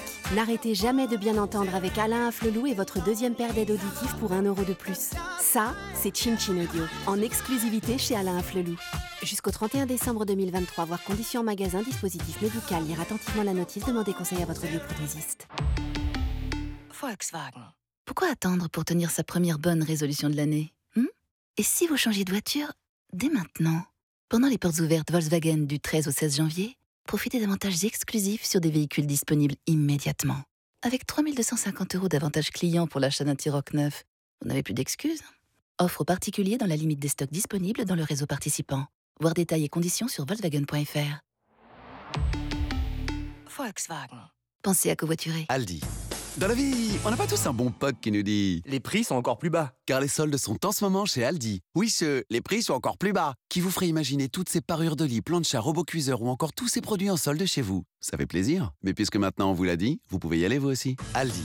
Place aux nouveaux consommateurs. Offre valable du 11 janvier au 7 février dans la limite des stocks disponibles. Solde du 2 au 29 janvier pour les départements 54, 55, 57 et 88. Info sur aldi.fr. Renault. Avec nouveau Renault Austral, il est temps de reparler moteur. E-Tech Full Hybride 200 chevaux, jusqu'à 130 km/h en électrique, jusqu'à 80% de conduite électrique en ville, pour seulement 4,6 litres au 100 km. Un des moteurs les plus efficients de sa catégorie. Pendant les portes ouvertes du 12 au 16 janvier, découvrez nouveau Renault Australitech Full Hybride. Norme WLTP selon version et équipement, état de charge de la batterie et style de conduite, voir Renault.fr. Pour les trajets courts, privilégiez la marche ou le vélo. Europe Matin Weekend, Céline Géraud. Europe Matin Weekend, l'aventure continue, on est bien, on est ensemble et l'actualité cette semaine, elle est aussi du côté des pharmacies entre pénurie de médicaments et trafic de Paxlovid, cet antiviral qui soigne le Covid. La profession a été mise sous tension, on en parle ce matin sur Europe 1. Bonjour Philippe Bessé. Bonjour, bonjour. Vous êtes président hein, de la Fédération des syndicats pharmaceutiques de France. Merci beaucoup de nous accorder quelques minutes en direct ce matin sur Europe 1. Alors depuis le mois de décembre, euh, des pénuries d'amoxicilline et de paracétamol touchent la France. Est-ce que vous pouvez déjà euh, préciser à nos auditeurs sous quel délai ils pourront à nouveau s'en procurer en pharmacie? Alors, il faut qu'ils aillent en pharmacie et on trouvera une solution. Euh, c'est le, le, message que je, que je peux donner. Les, les, euh, à la fois les, l'amoxicilline et, la, et, le paracétamol sont toujours sous très forte tension, euh, mais nous avons quand même des solutions entre nous pour, pour en trouver. Il n'y a pas une rupture complète sur le territoire ouais. de ces produits. allez, allez voir votre pharmacien, il va prenez, euh, il y aura peut-être un petit peu de, de, de délai, mais euh, nous trouverons des solutions. On a mobilisé même des, des, des anciens laboratoires pharmaceutiques. Les, vous savez qu'avant les pharmacies fabriquaient les médicaments, et bien les pharmacies en refabriquent hein, C'est désormais. Ça, ça j'allais vous en parler. On... Mais, mais, vous êtes inquiet parce voilà. que la pénurie touche désormais aussi les hôpitaux, hein, Lille, à Marseille et dans d'autres CHU. On compte les comprimés désormais avant de les donner aux patients. Oui, euh, c'est sûr que cette affaire est très inquiétante. Et elle est révélatrice d'un de, d'un système. Nous, on était, nous, ça fait très longtemps qu'on alerte évidemment. Hein, ça fait des années qu'on dit que on va aller dans, dans, le mur petit à petit si on, si on, si on continue à, à exporter nos usines, enfin à aller à faire confiance aux pays asiatiques pour pour pour nous approvisionner uniquement. Euh, bon, euh, c'est un, un mouvement qui était, qui était inarrêtable. Bon, maintenant, euh, je, il y a une prise de conscience. des usines commencent, vont, commencent à, à, ressortir de terre. Donc, on pense que dans les mmh. années à venir, le, le mouvement, le mouvement va s'inverser, mais c'est long, ce sera long. Parce qu'on va le rappeler, hein, euh, Philippe Bessé, président de la Fédération des syndicats pharmaceutiques de France, hein, euh, ce médicament, euh, il est conditionné en Chine, alors que les composants, eux, sont fabriqués en Europe, en Espagne notamment, ce qui explique justement la capacité que vous avez eue à réagir, puisque vous avez pris, vous, pharmaciens, l'initiative de fabriquer vous-même l'amoxicilline, cet antibiotique pour les enfants, très précieux. C'est le cas dans de nombreuses officines en France aujourd'hui. Hein. De nombreuses noms. Il y a une cinquantaine d'officines en France, donc c'est pas très nombreux. Euh, il faut il faut se rappeler, hein, euh, au 19e siècle et au début du 20e, ce sont les pharmacies qui fabriquaient les médicaments. c'est vrai, on a, on historique, c'est de, de, fabriquer les médicaments. Et certains d'entre nous ont conservé ce savoir-faire euh, et, euh, et donc sont en capacité de réagir très vite à, à des productions de n'importe quel euh, médicament et ils le font pour le compte euh, de, des confrères. Donc en fait, euh, euh moi-même, par exemple, j'ai euh, un, un, correspondant, un, confrère pharmacien qui fait qui fait des préparations pour moi quand je les lui demande. Donc ça, Mais ça, du travail ça, en plus. C'est de trois heures de travail en plus pour les préparateurs pour produire des milliers de gélules. Pas ah oui, c'est sûr.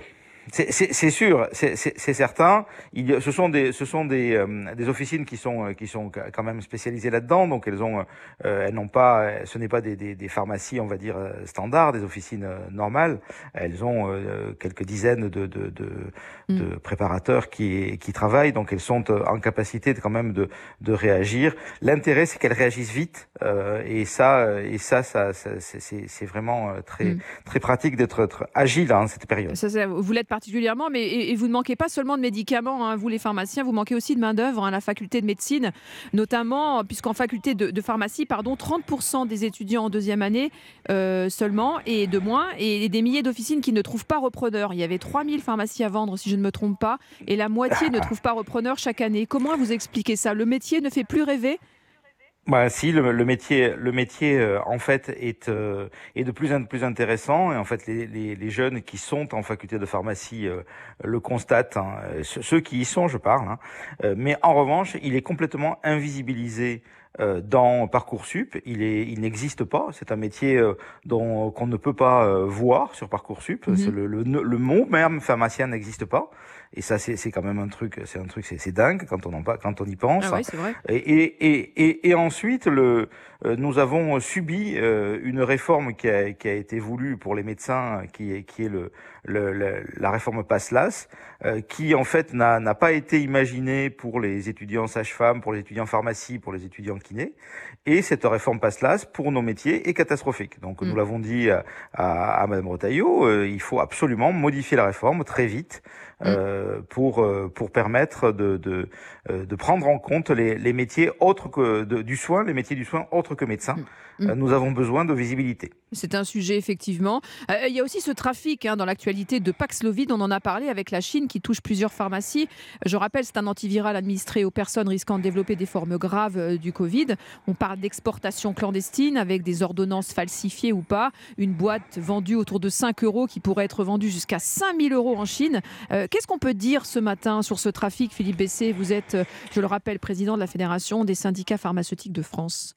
Alors nous avons alerté euh, parce que en fait on a moi j'ai été alerté par, mes confrères euh, notamment parisiens parce que les, trafics commencent euh, souvent dans nos villes capitales hein, que ce soit à Paris ou à Marseille. Donc j'ai été alerté lundi. J'ai alerté immédiatement le, ministère de la santé qui avait déjà eu un signal d'alerte des, des, grossistes répartiteurs et qui avait lancé une enquête immédiate euh, en fait, nous avons euh, malheureusement euh, quelques quelques pharmacies qui ont qui, qui ont accepté de répondre à ces à ces trafiquants. Donc en fait, ces, ces, ces pharmacies vont bien sûr être être punis pour pour pour ça parce qu'il faut. Il y en a beaucoup? C'est quand même très grave. Bon, je, à, à l'heure où je parle, je ne sais pas. Je sais qu'en tout cas tout, tout ça tout ça est, a été arrêté très vite. Donc ça, ça c'est mm. Le système le système d'alerte est, robuste et donc ça permet d'arrêter vite. Qu'est-ce qui s'est passé en fait? Ben, il, y a, il, y a, manifestement euh, une, une, reprise très très forte euh, de l'épidémie en Chine. C'est assez inquiétant pour l'avenir, je dois, je dois vous le dire, hein, ça, ça, ça m'inquiète assez. Euh, et donc, euh, ils, ils, ils, essayent d'importer ce médicament qui, là, pour le coup, est fabriqué aux États-Unis euh, par des, des trafics mafia de, de, de, mafia chinoise. Donc, c'est organisé maintenant sur tout le territoire national. en fait, on a, on a des, des on, reçoit des ordonnances qui sont falsifiées de, mm. de ressortissants, de ressortissants chinois qui, qui, qui, exportent via via une organisation. Donc on, on le bloque. Euh, et, euh, et, donc ça, ça, ça, ça s'est arrêté. Mmh. Ce médicament, en fait, il est acheté par, par, par l'État. Euh, il est, euh, euh, c'est pour ça que vous, vous dites qu'il qu'il ne vaut que, que 4 ou 5 euros. Il vaut 4 ou, 4, 4 ou 5 oui, euros. Bien sûr. Euh, c'est pas oui. du tout en fait oui, remboursé, mais, mais, oui, mais c'est mmh. bien plus que ça.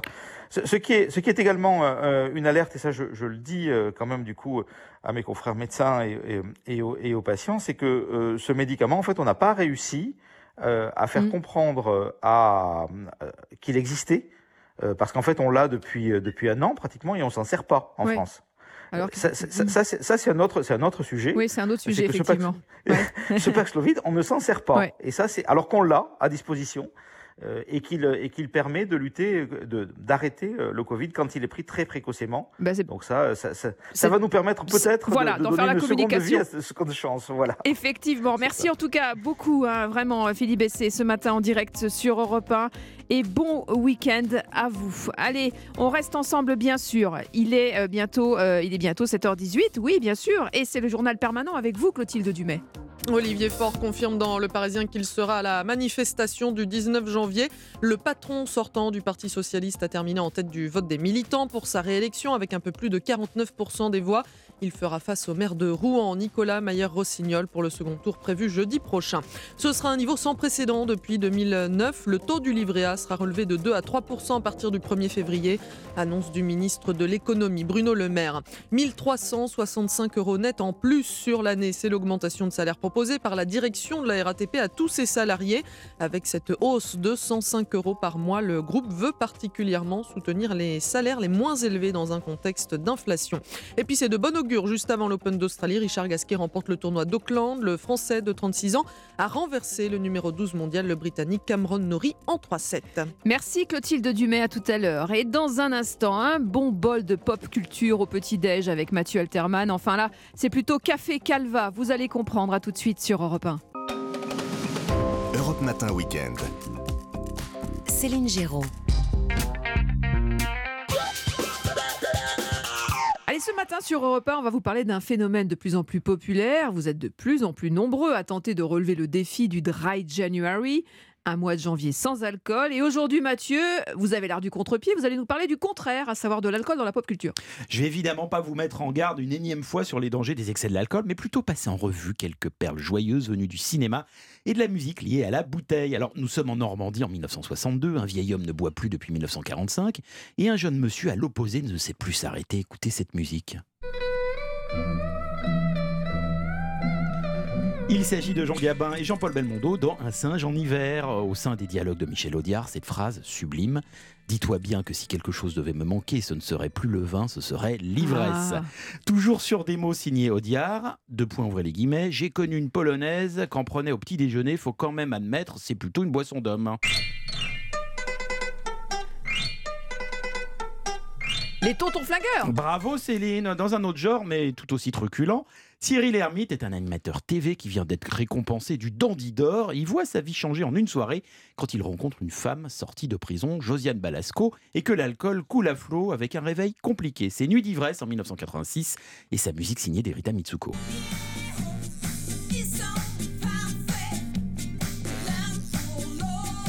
Une improbable chorégraphie de majorette dans un parking, une partie de billard suicidaire, bref, les têtes tournent et le film est culte. Et cette folle nuit d'ivresse dans le Paris des années 80 n'a-t-elle pas influencé une grande comédie américaine des années 2000 Mais oui, Céline Very Bad Trip avec Bradley Cooper en 2009 en est un peu l'héritier, même s'il s'inspire d'une histoire vraie vécue lors d'un enterrement de vie de garçon. Mais l'alcool, c'est aussi des chansons, et pas spécialement à boire, même si les deux premiers gardaient le plus souvent un verre à la main. Serge Gainsbourg d'abord avec ce titre Intoxicated Man. Je bois à trop forte dose. Et Claude Nougaro avec Je suis sous. Je suis sous, sous, sous. Dans un style grosse déconne, il y a le groupe Au Bonheur des Dames en 1987 qui transformait le tube américain Woolly Bully en un mémorable roulé bourré. Ouais, c'est très deuxième degré, hein, car l'alcool au volant à plus de 6 degrés, bah, c'est interdit, et pas qu'en janvier, heureusement. hein. Une évidence, mais rien ne nous empêche d'écouter le grand chanteur country Willie Nelson qui oublie son amour perdu dans le whisky. Ou encore les Beastie Boys avec ses teams joyeux au Brass Monkey, un cocktail de rhum, de vodka et de jus d'orange. Enfin, j'aimerais en profiter pour évoquer la chanteuse Rose, Aller à un concert, repas ma chambre en verre. qui vient de créer un excellent podcast sur les addictions et comment s'en sortir, car derrière la joie, les copains et les copines, les soirées trop arrosées cachent souvent des vies brisées. Prenez soin de vous. Merci Mathieu Alterman, et vous faites bien de le rappeler. Et à demain pour une nouvelle chronique. Europe 1. On continue à parler musique sur Europe 1 avec la note secrète. Bonjour Fabrice Lafitte. Bonjour Céline, bonjour à tous. Alors, il y a pile 37 ans aujourd'hui, Daniel Balavoine trouvait la mort dans un accident d'hélicoptère lors du rallye Paris-Dakar.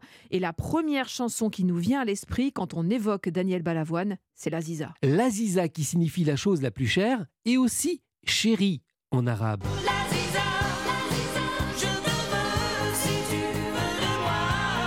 C'est au printemps 1985 que Daniel Balavoine compose cette chanson pour son épouse Corinne Barsessat, d'origine juive marocaine, avec qui il vit depuis 4 ans. Entre eux, c'est l'amour fou. Ils auront deux enfants, dont une fille née en juin 1986, soit six mois après la mort de Daniel Balavoine. Pour lui, l'Aziza est surtout un cri contre le Front National qui monte en puissance dans la vie politique française. D'ailleurs, Daniel Balavoine disait Lorsque j'entends certaines personnes dire qu'il faut foutre dehors les immigrés, j'ai peur qu'on m'enlève mon épouse. Et Fabrice, le solo de guitare au milieu du titre, très technique, est joué par le guitariste britannique John Woolof. Et l'inspiration lui serait venue après avoir regardé la prestation du groupe Status Quo au Live Aid le 13 juillet 1985, alors que l'équipe enregistrait ce titre en Écosse. Le 7 décembre 1985, l'Aziza obtient le prix SOS Racisme, remis par son président Harlem Désir lors de la fête des potes au Bourget en Seine-Saint-Denis. Ce titre est le premier single extrait de l'album Sauver l'amour, qui sort le même jour que le 45 tours, le 14 octobre 1985. Daniel Balavoine disparaît trois mois après la sortie de cet album lors d'un tragique accident d'hélicoptère lors du Paris-Dakar. Dans l'appareil se trouvait également le pilote François-Xavier Bagnou, l'organisateur du rallye Thierry Sabine, la journaliste du journal du dimanche Nathalie Audan et Jean-Paul Le Fur, technicien radio chez nos amis de RTL. Le choc causé par la mort tragique de Daniel Balavoine, le 14 janvier 1986, augmente considérablement les ventes du single, ce qui lui permettra de se hisser en tête du top 50 durant 8 semaines consécutives et de se vendre à plus d'un million d'exemplaires. Daniel Balavoine est donc avec l'Aziza hein, qui se vend à plus d'un million d'exemplaires et se classe en tête du top 50 d'Europe 1. Alors demain, Fabrice La chanteuse en tête du classement des chanteurs préférés du magazine Rolling Stone, dont les deux premières places sont occupées par des femmes. Merci Fabrice et à demain et dans quelques instants eh bien les infos à tout de suite sur Europe 1. Europe Matin Weekend. Céline Géraud. Allez, un peu plus de 7h30 et le journal vous est présenté par Clément Barguin. Bonjour Céline, bonjour à tous. Opération arrachage dans les vergers. Les producteurs de fruits du Tarn-et-Garonne veulent mettre la pression sur les centrales d'achat pour essayer de trouver un terrain d'entente. L'imam Hassan Iqwisen a été expulsé vers le Maroc par la Belgique. Vous entendrez la réaction de l'ancien magistrat Georges Fenech. Pour lui, la justice a été rendue. Et puis Olivier Faure face au défi d'un parti socialiste divisé sur la NUPES. Le premier secrétaire sortant affrontera Nicolas Mayer-Rossignol lors du second tour du Congrès. Au programme de la prochaine demi-heure, la photo de Paris Match consacrée aux révélations du Prince Harry. Et puis, bienvenue chez vous. Christophe Bordet nous parlera des assurances travaux. Mais avant ça, une tendance météo. Valérie Darmon? Un temps très perturbé au nord, un temps calme et doux au sud, des températures en baisse tout en restant au-dessus des normales. Merci Valérie et à tout à l'heure. Des producteurs de pommes et de poires qui se mobilisent ce matin et alertent avec l'opération arrachage de vergers. Ces arboriculteurs dénoncent les prix d'achat de leurs fruits par la grande distribution alors que leurs marges sont grignotées par l'inflation. Plusieurs actions sont prévues aujourd'hui. C'est le cas notamment près de Montauban, dans le Tarn-et-Garonne, où certains producteurs ont déjà commencé à arracher des parcelles qui ne rapportent plus assez et où on s'interroge sur l'avenir de la filière. Le reportage du correspondant d'Europe 1 en Occitanie, Benjamin Péter. Alors là, on est sur une, une parcelle de, de pommes euh, Brayburn qu'on a arrachée il y a quelques jours avant Noël. Tous les ans, Christophe Belloc est amené à arracher des parcelles peu rentables. Mais cette fois, il ne sait pas ce qu'il va faire de ce bout de verger. Pour ce producteur qui représente la profession au sein de l'association Pomme-Poire, l'inflation met en danger toute une filière. Le bois pour faire des palettes ou des plateaux a été multiplié par deux. L'électricité a été multipliée par quatre. Tout ce qu'on utilise pour produire, que ce soit les engrais, le gasoil pour les tracteurs, c'est entre 30% de plus et 100% de plus. Un producteur, si on parle que de pommes, sur chaque fruit doit avoir une marge de 1 à 2 centimes. Aujourd'hui, avec les inflations qu'on nous annonce, il sera plus possible d'avoir la moindre marge sur notre production. On ne voit pas d'autre solution que de valoriser un peu plus. Pour eux, il faudrait une augmentation de 20% du prix d'achat aux producteurs pour faire face à l'inflation et ils demandent aux grandes et moyennes surfaces d'accepter de diminuer leurs marges, quitte à dénoncer publiquement à partir du mois de février les distributeurs qui ne proposeront pas des prix justes. Dans le Tarn-et-Garonne, Benjamin Péter, Europe 1. C'est la fin d'un long feuilleton judiciaire opposant Paris à Bruxelles. L'imam marocain Hassani Kouissen a été expulsé hier vers le Maroc par la Belgique. Ce prédicateur marocain sulfureux du nord de la France, dont le ministre de l'Intérieur Gérald Darmanin voulait l'expulsion en juillet, réussissait euh, via de nombreux recours à rester en Europe. Mais contrairement à la France, Bruxelles a obtenu un laissez-passer du Maroc et l'a renvoyé à Casablanca. Dans l'entourage de Gérald Darmanin, on salue une victoire contre le séparatisme. Et pour l'ancien magistrat Georges Fenech, la justice a été rendue. Ça prouve que la justice belge fonctionne euh, dans des délais peut-être plus rapides que les nôtres, manifestement. Mais moi, ce que je relève, c'est euh, l'efficacité diplomatique de la Belgique avec le Maroc, puisque la Belgique a obtenu ce que nous n'avions pas eu en réalité, c'est-à-dire le laissez-passer consulaire de la part des autorités marocaines. Toujours est-il que ça semble être l'épilogue d'une affaire à rebondissement multiple, mais sur le fond, la France avait raison, puisque même les Belges ont estimé aussi que cet individu ne pouvait pas rester sur le territoire compte tenu de la menace qu'il présentait pour l'ordre public. Donc au final, si on peut parler de victoire, c'est une victoire, je dirais, de la France, de la Belgique, qui a pu éloigner cet imam euh, de nos territoires, parce qu'encore une fois, il allait à l'encontre dans ses prêches des valeurs républicaines. Finalement, justice a été faite, quoi. Voilà, euh, cet individu ne pouvait plus se maintenir sur le territoire. Propos recueillis par Johan Tritz pour Europe 1. Allez, bientôt 7h35 sur Europe 1. Les 55 millions de Français qui détiennent un livret A peuvent se frotter les mains. Oui, le taux de ce produit phare de l'épargne va bondir à 3% au 1er février, comme l'a confirmé le ministre de l'économie. Euh, c'est un peu moins euh, qu'attendu, mais cela demeure une hausse significative comparée aux 2% en vigueur depuis le 1er août dernier. Et pendant ce temps-là, au Parti socialiste, le vote des adhérents confirme les divisions internes. La bataille des chiffres a pris fin. Le texte d'orientation du premier secrétaire sortant du PS, Olivier Faure, est arrivé en tête du vote des militants socialistes avec 49,15% des voix, euh, devant celui de Nicolas Mayer-Rossignol qui a recueilli 30,51% des suffrages. Mais Alexis de la Fontaine, ce scrutin est contesté. Oui, les deux camps se sont opposés toute la journée. Olivier Faure et Nicolas Mayer-Rossignol étaient en profond désaccord sur le résultat de ce premier tour. Et à l'origine de la discorde, de très nombreuses irrégularités dans le vote, confie un membre du parti. Mais ce désaccord montre surtout la fracture qui touche le Parti socialiste.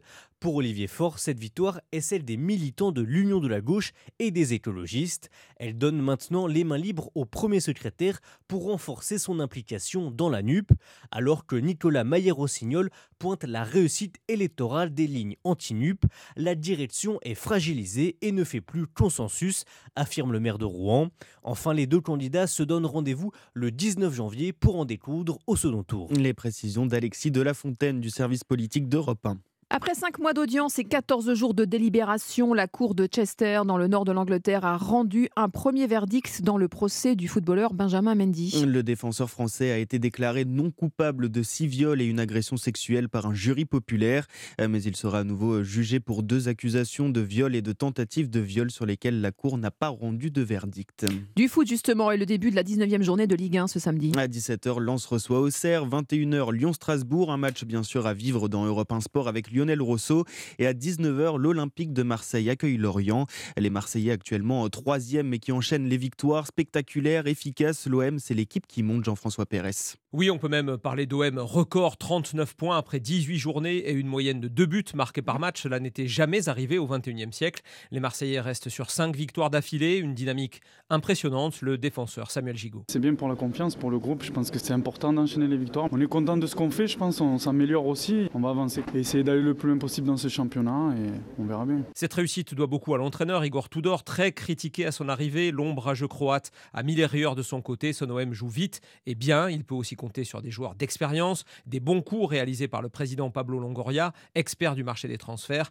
Parmi eux, le Congolais Chancel Bemba, défenseur intraitable, contre-attaquant redoutable et même buteur comme mercredi à 3. Pour moi, c'est naturel, c'est la chance. Mais les gens, ils me connaissent. Je crois que je suis un peu bêter. Et ce n'est pas fini. La talentueuse recrue ukrainienne Ruslan Malinovski va découvrir ce soir l'ambiance bouillante du vélodrome. Un stade à guichet fermé, comme c'est désormais l'habitude. 63 000 spectateurs pour pousser l'OM vers une nouvelle Ligue des Champions. Jean-François Pérez, chef du service des sports d'Europe 1. C'était le journal de Clément Barguin. À tout à l'heure. Et le temps de votre samedi, Valérie Darmon et oui, eh bien, le temps qui est agité et homogène malheureusement au nord de la Loire, avec des pluies et du vent fort généralisé, du Piémont pyrénéen au sud des Alpes à la Méditerranée, assez beau avec une ambiance printanière et entre les deux, un ciel voilé. Il va faire doux encore, même si les températures sont en baisse. 4 à 10 degrés ce matin, 10 à 14 en moyenne cet après-midi, du nord au sud de la France. Merci beaucoup Valérie Darmon, à tout à l'heure.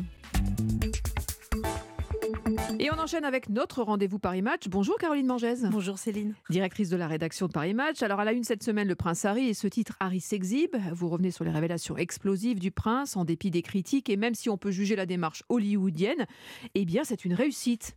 Alors c'est une réussite puisque le livre marche très très bien. Il est sorti mardi. Nous, on boucle le lundi et le mardi matin et on a eu la chance de pouvoir euh, lire le livre en avant-première pendant le week-end à condition de s'engager, de ne rien révéler avant notre parution du jeudi. Et donc, on a un journaliste qui est allé près de ce coffre-fort qui est Ah. dans la maison d'édition Fayard, qui a acheté les droits pour la France et qui a tout lu et qui passe un peu à la loupe euh, de très bons extraits et qui en fait une analyse puisque Pierrick G est un peu expert en famille royale, notamment d'Angleterre, et que euh, bah, il y a quand même des choses à dire sur cette manière de faire parce que c'est la première fois qu'un prince se déshabille à ce point et raconte son intimité, euh, admet des addictions, etc. Donc le livre euh, match par bien. Et- euh, et le carton livre au niveau par- des impressions. car- euh, carton du livre. Euh, J'ai eu l'éditeur au téléphone qui m'a dit euh, qu'ils étaient à 20% de plus que les ventes du livre de Barack Obama, puisque c'est un peu le- un, sy- un système similaire à l'américaine. Et donc, réimpression, 200 000 tirés au départ, 120 000 qui se retirent là cette semaine. Et il prévoit déjà pour la semaine prochaine, donc c'est tout début de la parution, 100 000 exemplaires de plus. Et 20 millions de dollars, il a déjà touché d'avance. Et sur un, sur un livre, avec un contrat à 100 millions pour la série Netflix, c'est c'est le jackpot pour lui, une machine à cash. Alors, quoi. je suis pas sûre que ce soit le bon chiffre pour Netflix. En revanche, c'est un contrat à 100 millions avec l'éditeur pour quatre livres, dont c'est le- donc c'est le premier. Donc, on s'imagine qu'il y aura une suite. On se demande ce qu'il va raconter. Est-ce qu'il ira écrira à quatre mains avec euh, Meghan? Est-ce que c'est un contrat à la Obama où Michel avait un livre, Barack avait le sien? On va voir un peu ce que Penguin nous réserve pour plus tard. Ce qui est amusant, c'est que l'éditeur a reçu jusqu'à la dernière minute des lettres toutes les euh, deux heures en France pour que rien ne soit révélé, parce qu'en fait, il y avait un embargo jusqu'à mardi matin. Bon, ben, en tout cas, merci beaucoup pour toutes ces informations, Caroline, et à bientôt. À bientôt, Céline. Allez, restez avec nous. Bien sûr, comme chaque samedi matin, sortie, ciné, musique, BD, Europe 1 vous prend par la main et vous conseille. Stéphanie Loire, Laurie Choleva, Sébastien Bordenave, les trois fantastiques sont en forme. À tout de suite sur Europe 1.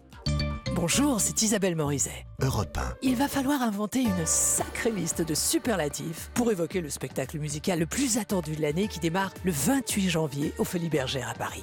Al Capone, avec dans le rôle titre Roberto Alagna, le plus populaire de tous les ténors mondialement connus, Bruno Pelletier, la voix légendaire du temps des cathédrales, et Angoun, dont le charme et le talent opèrent sur tous les continents. Et vous savez quoi? Roberto Alagna et Angoun seront mes invités tout à l'heure à partir de 13h sur Europe 1. Grand frais. Allô, Cap Canaveral? Oui, c'est Tom, astronaute sur la mission Mars 2023. Je suis plus dispo pour le grand départ demain. hein. Je peux pas, j'ai grand frais. Ils ont des cuisses de poulet, là. On va se régaler. Ok, c'est trois ans d'entraînement à la trappe, mais ce poulet-là, il vaut le coup. Chez Grand Frais jusqu'à samedi, les cuisses de poulet déjointées Origine France sont à 4,95€ le kilo. Régalez-vous, faites vos courses. Le meilleur marché. En barquette de 2 kg minimum, au rayon boucherie libre-service, magasin participant sur grandfrais.com. Chez Poltron et Sofa, vous pouvez faire des doubles économies grâce au double solde. Avec 50% de remise, plus jusqu'à 40% supplémentaires sur la collection Soleil. Les avantages sont éblouissants. En plus, jusqu'à samedi, sur le reste de la collection, la livraison est offerte. Poltrone Sofa, solo divani di qualità. Et voilà Uniquement des canapés de qualité, vérifiez conditions au magasin. Vous avez eu 20 ans en 1980. Vous avez aimé le rock, le disco, la techno, la pop, le rap. Vous êtes la première génération à avoir tout vécu en musique. N'arrêtez jamais de bien entendre avec Alain Afflelou et votre deuxième paire d'aides auditives pour 1 euro de plus. Ça, c'est Chin Chin Audio, en exclusivité chez Alain Afflelou. Jusqu'au 31 décembre 2023, voir conditions magasin, dispositif médical, lire attentivement la notice, demandez conseil à votre bioprothésiste. Pendant les journées Mayodi, prenez part au changement. Jusqu'au 19 janvier, découvrez toute la gamme hybride rechargeable TFSIe et inscrivez-vous à Mayodi pour profiter d'un mois de loyer offert pour l'achat d'une Audi A3 Sportback TFSIe. Rendez-vous chez votre partenaire Audi le plus proche ou sur audi.fr. Offre valable à partir du deuxième loyer. Voir conditions sur Audi.fr. MyAudi signifie mon Audi. Pour les trajets courts, privilégiez la marche ou le vélo.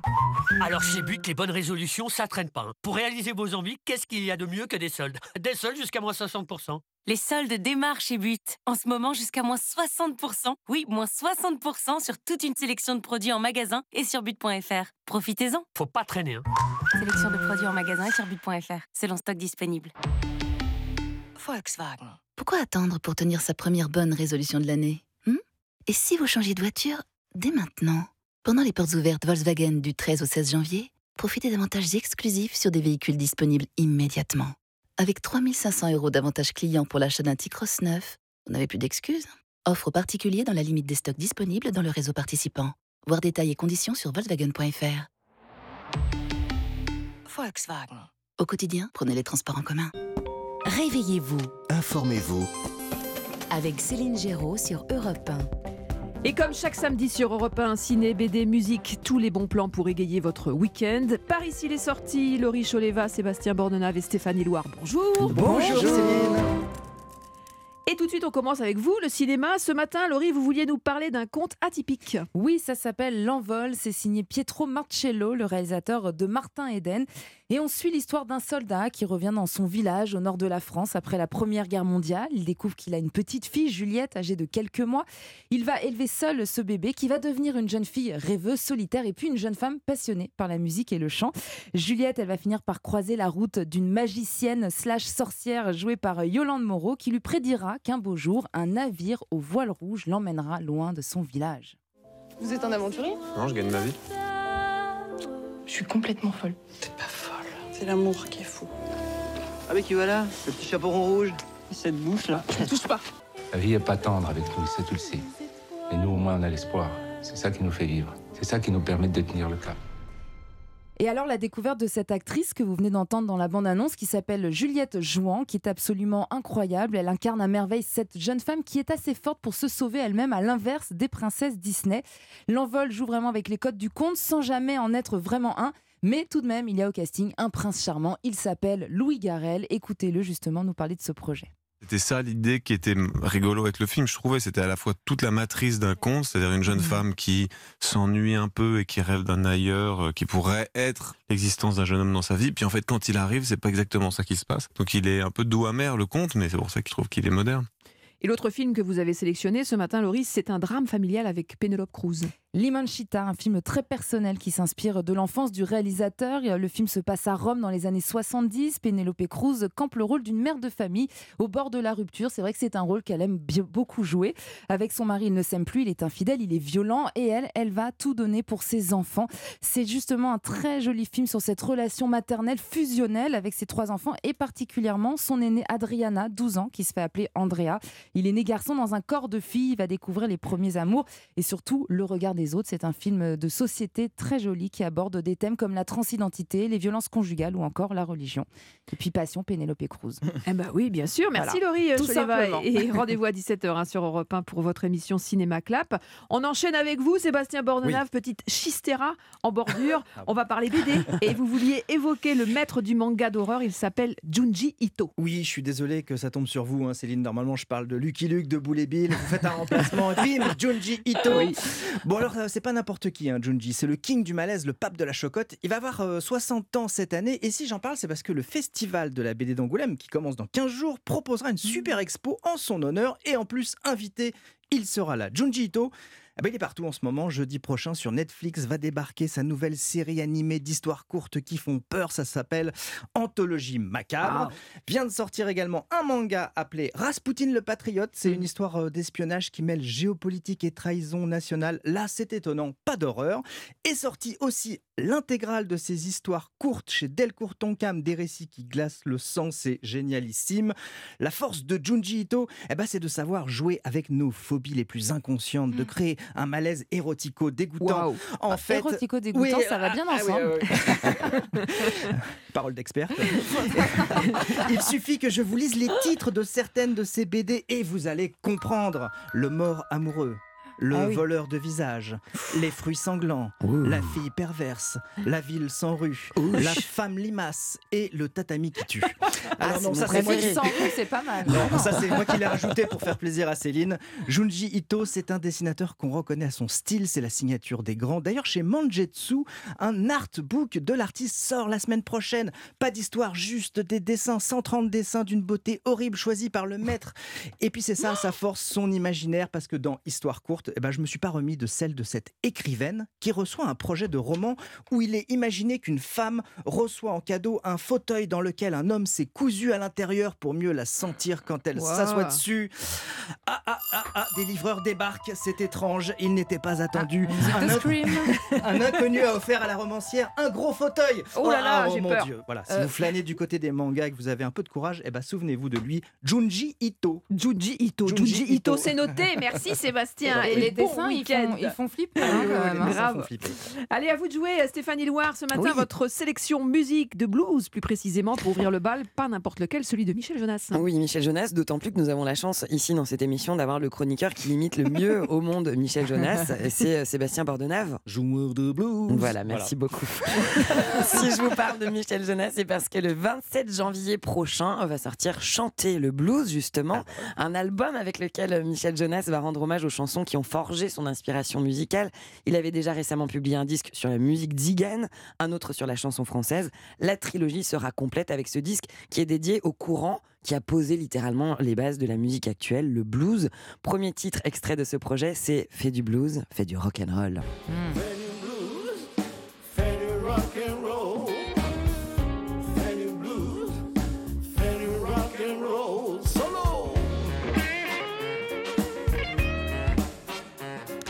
vous servir un petit verre de brandy avec si vous voulez. C'est parfait, ça. dans une ambiance. Mais qui chante Michel Jonas ou Sébastien Mais enfin, on ne sait plus.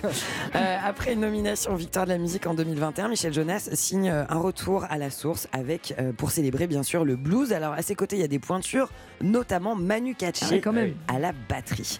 Jonas va se lancer dans une grande tournée aussi. Elle s'appelle Du blues, du blues. Ça va se passer dans toute la France à partir du 28 janvier. Je vous donne quelques dates. Il sera à Tours le 5 février, à Toulouse le 18 février, à Lyon le 30 mars et du côté de Bordeaux le 15 mars 2023 bien sûr.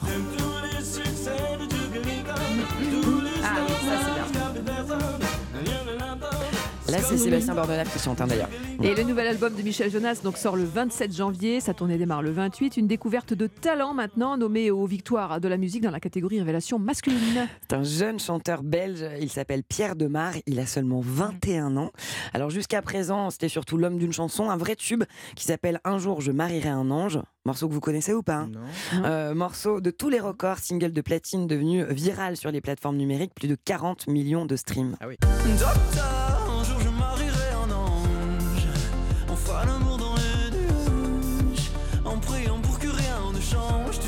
Voilà, ça c'est la promesse, faire l'amour dans les nuages. Le samedi, je vous le conseille, c'est sympa. Euh, et il vient de dévoiler une nouvelle chanson aussi, Pierre Demar. Ce titre s'appelle Enfant 2.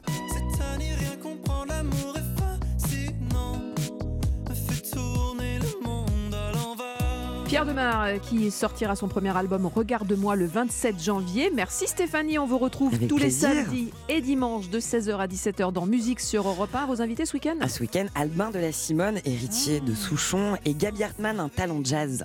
Super, merci. Allez, Europe Matin Week-end, évidemment, l'aventure continue. On se retrouve dans quelques instants pour un point complet sur l'actualité. À tout de suite. Céline Géraud. Votre matinale info sur Europe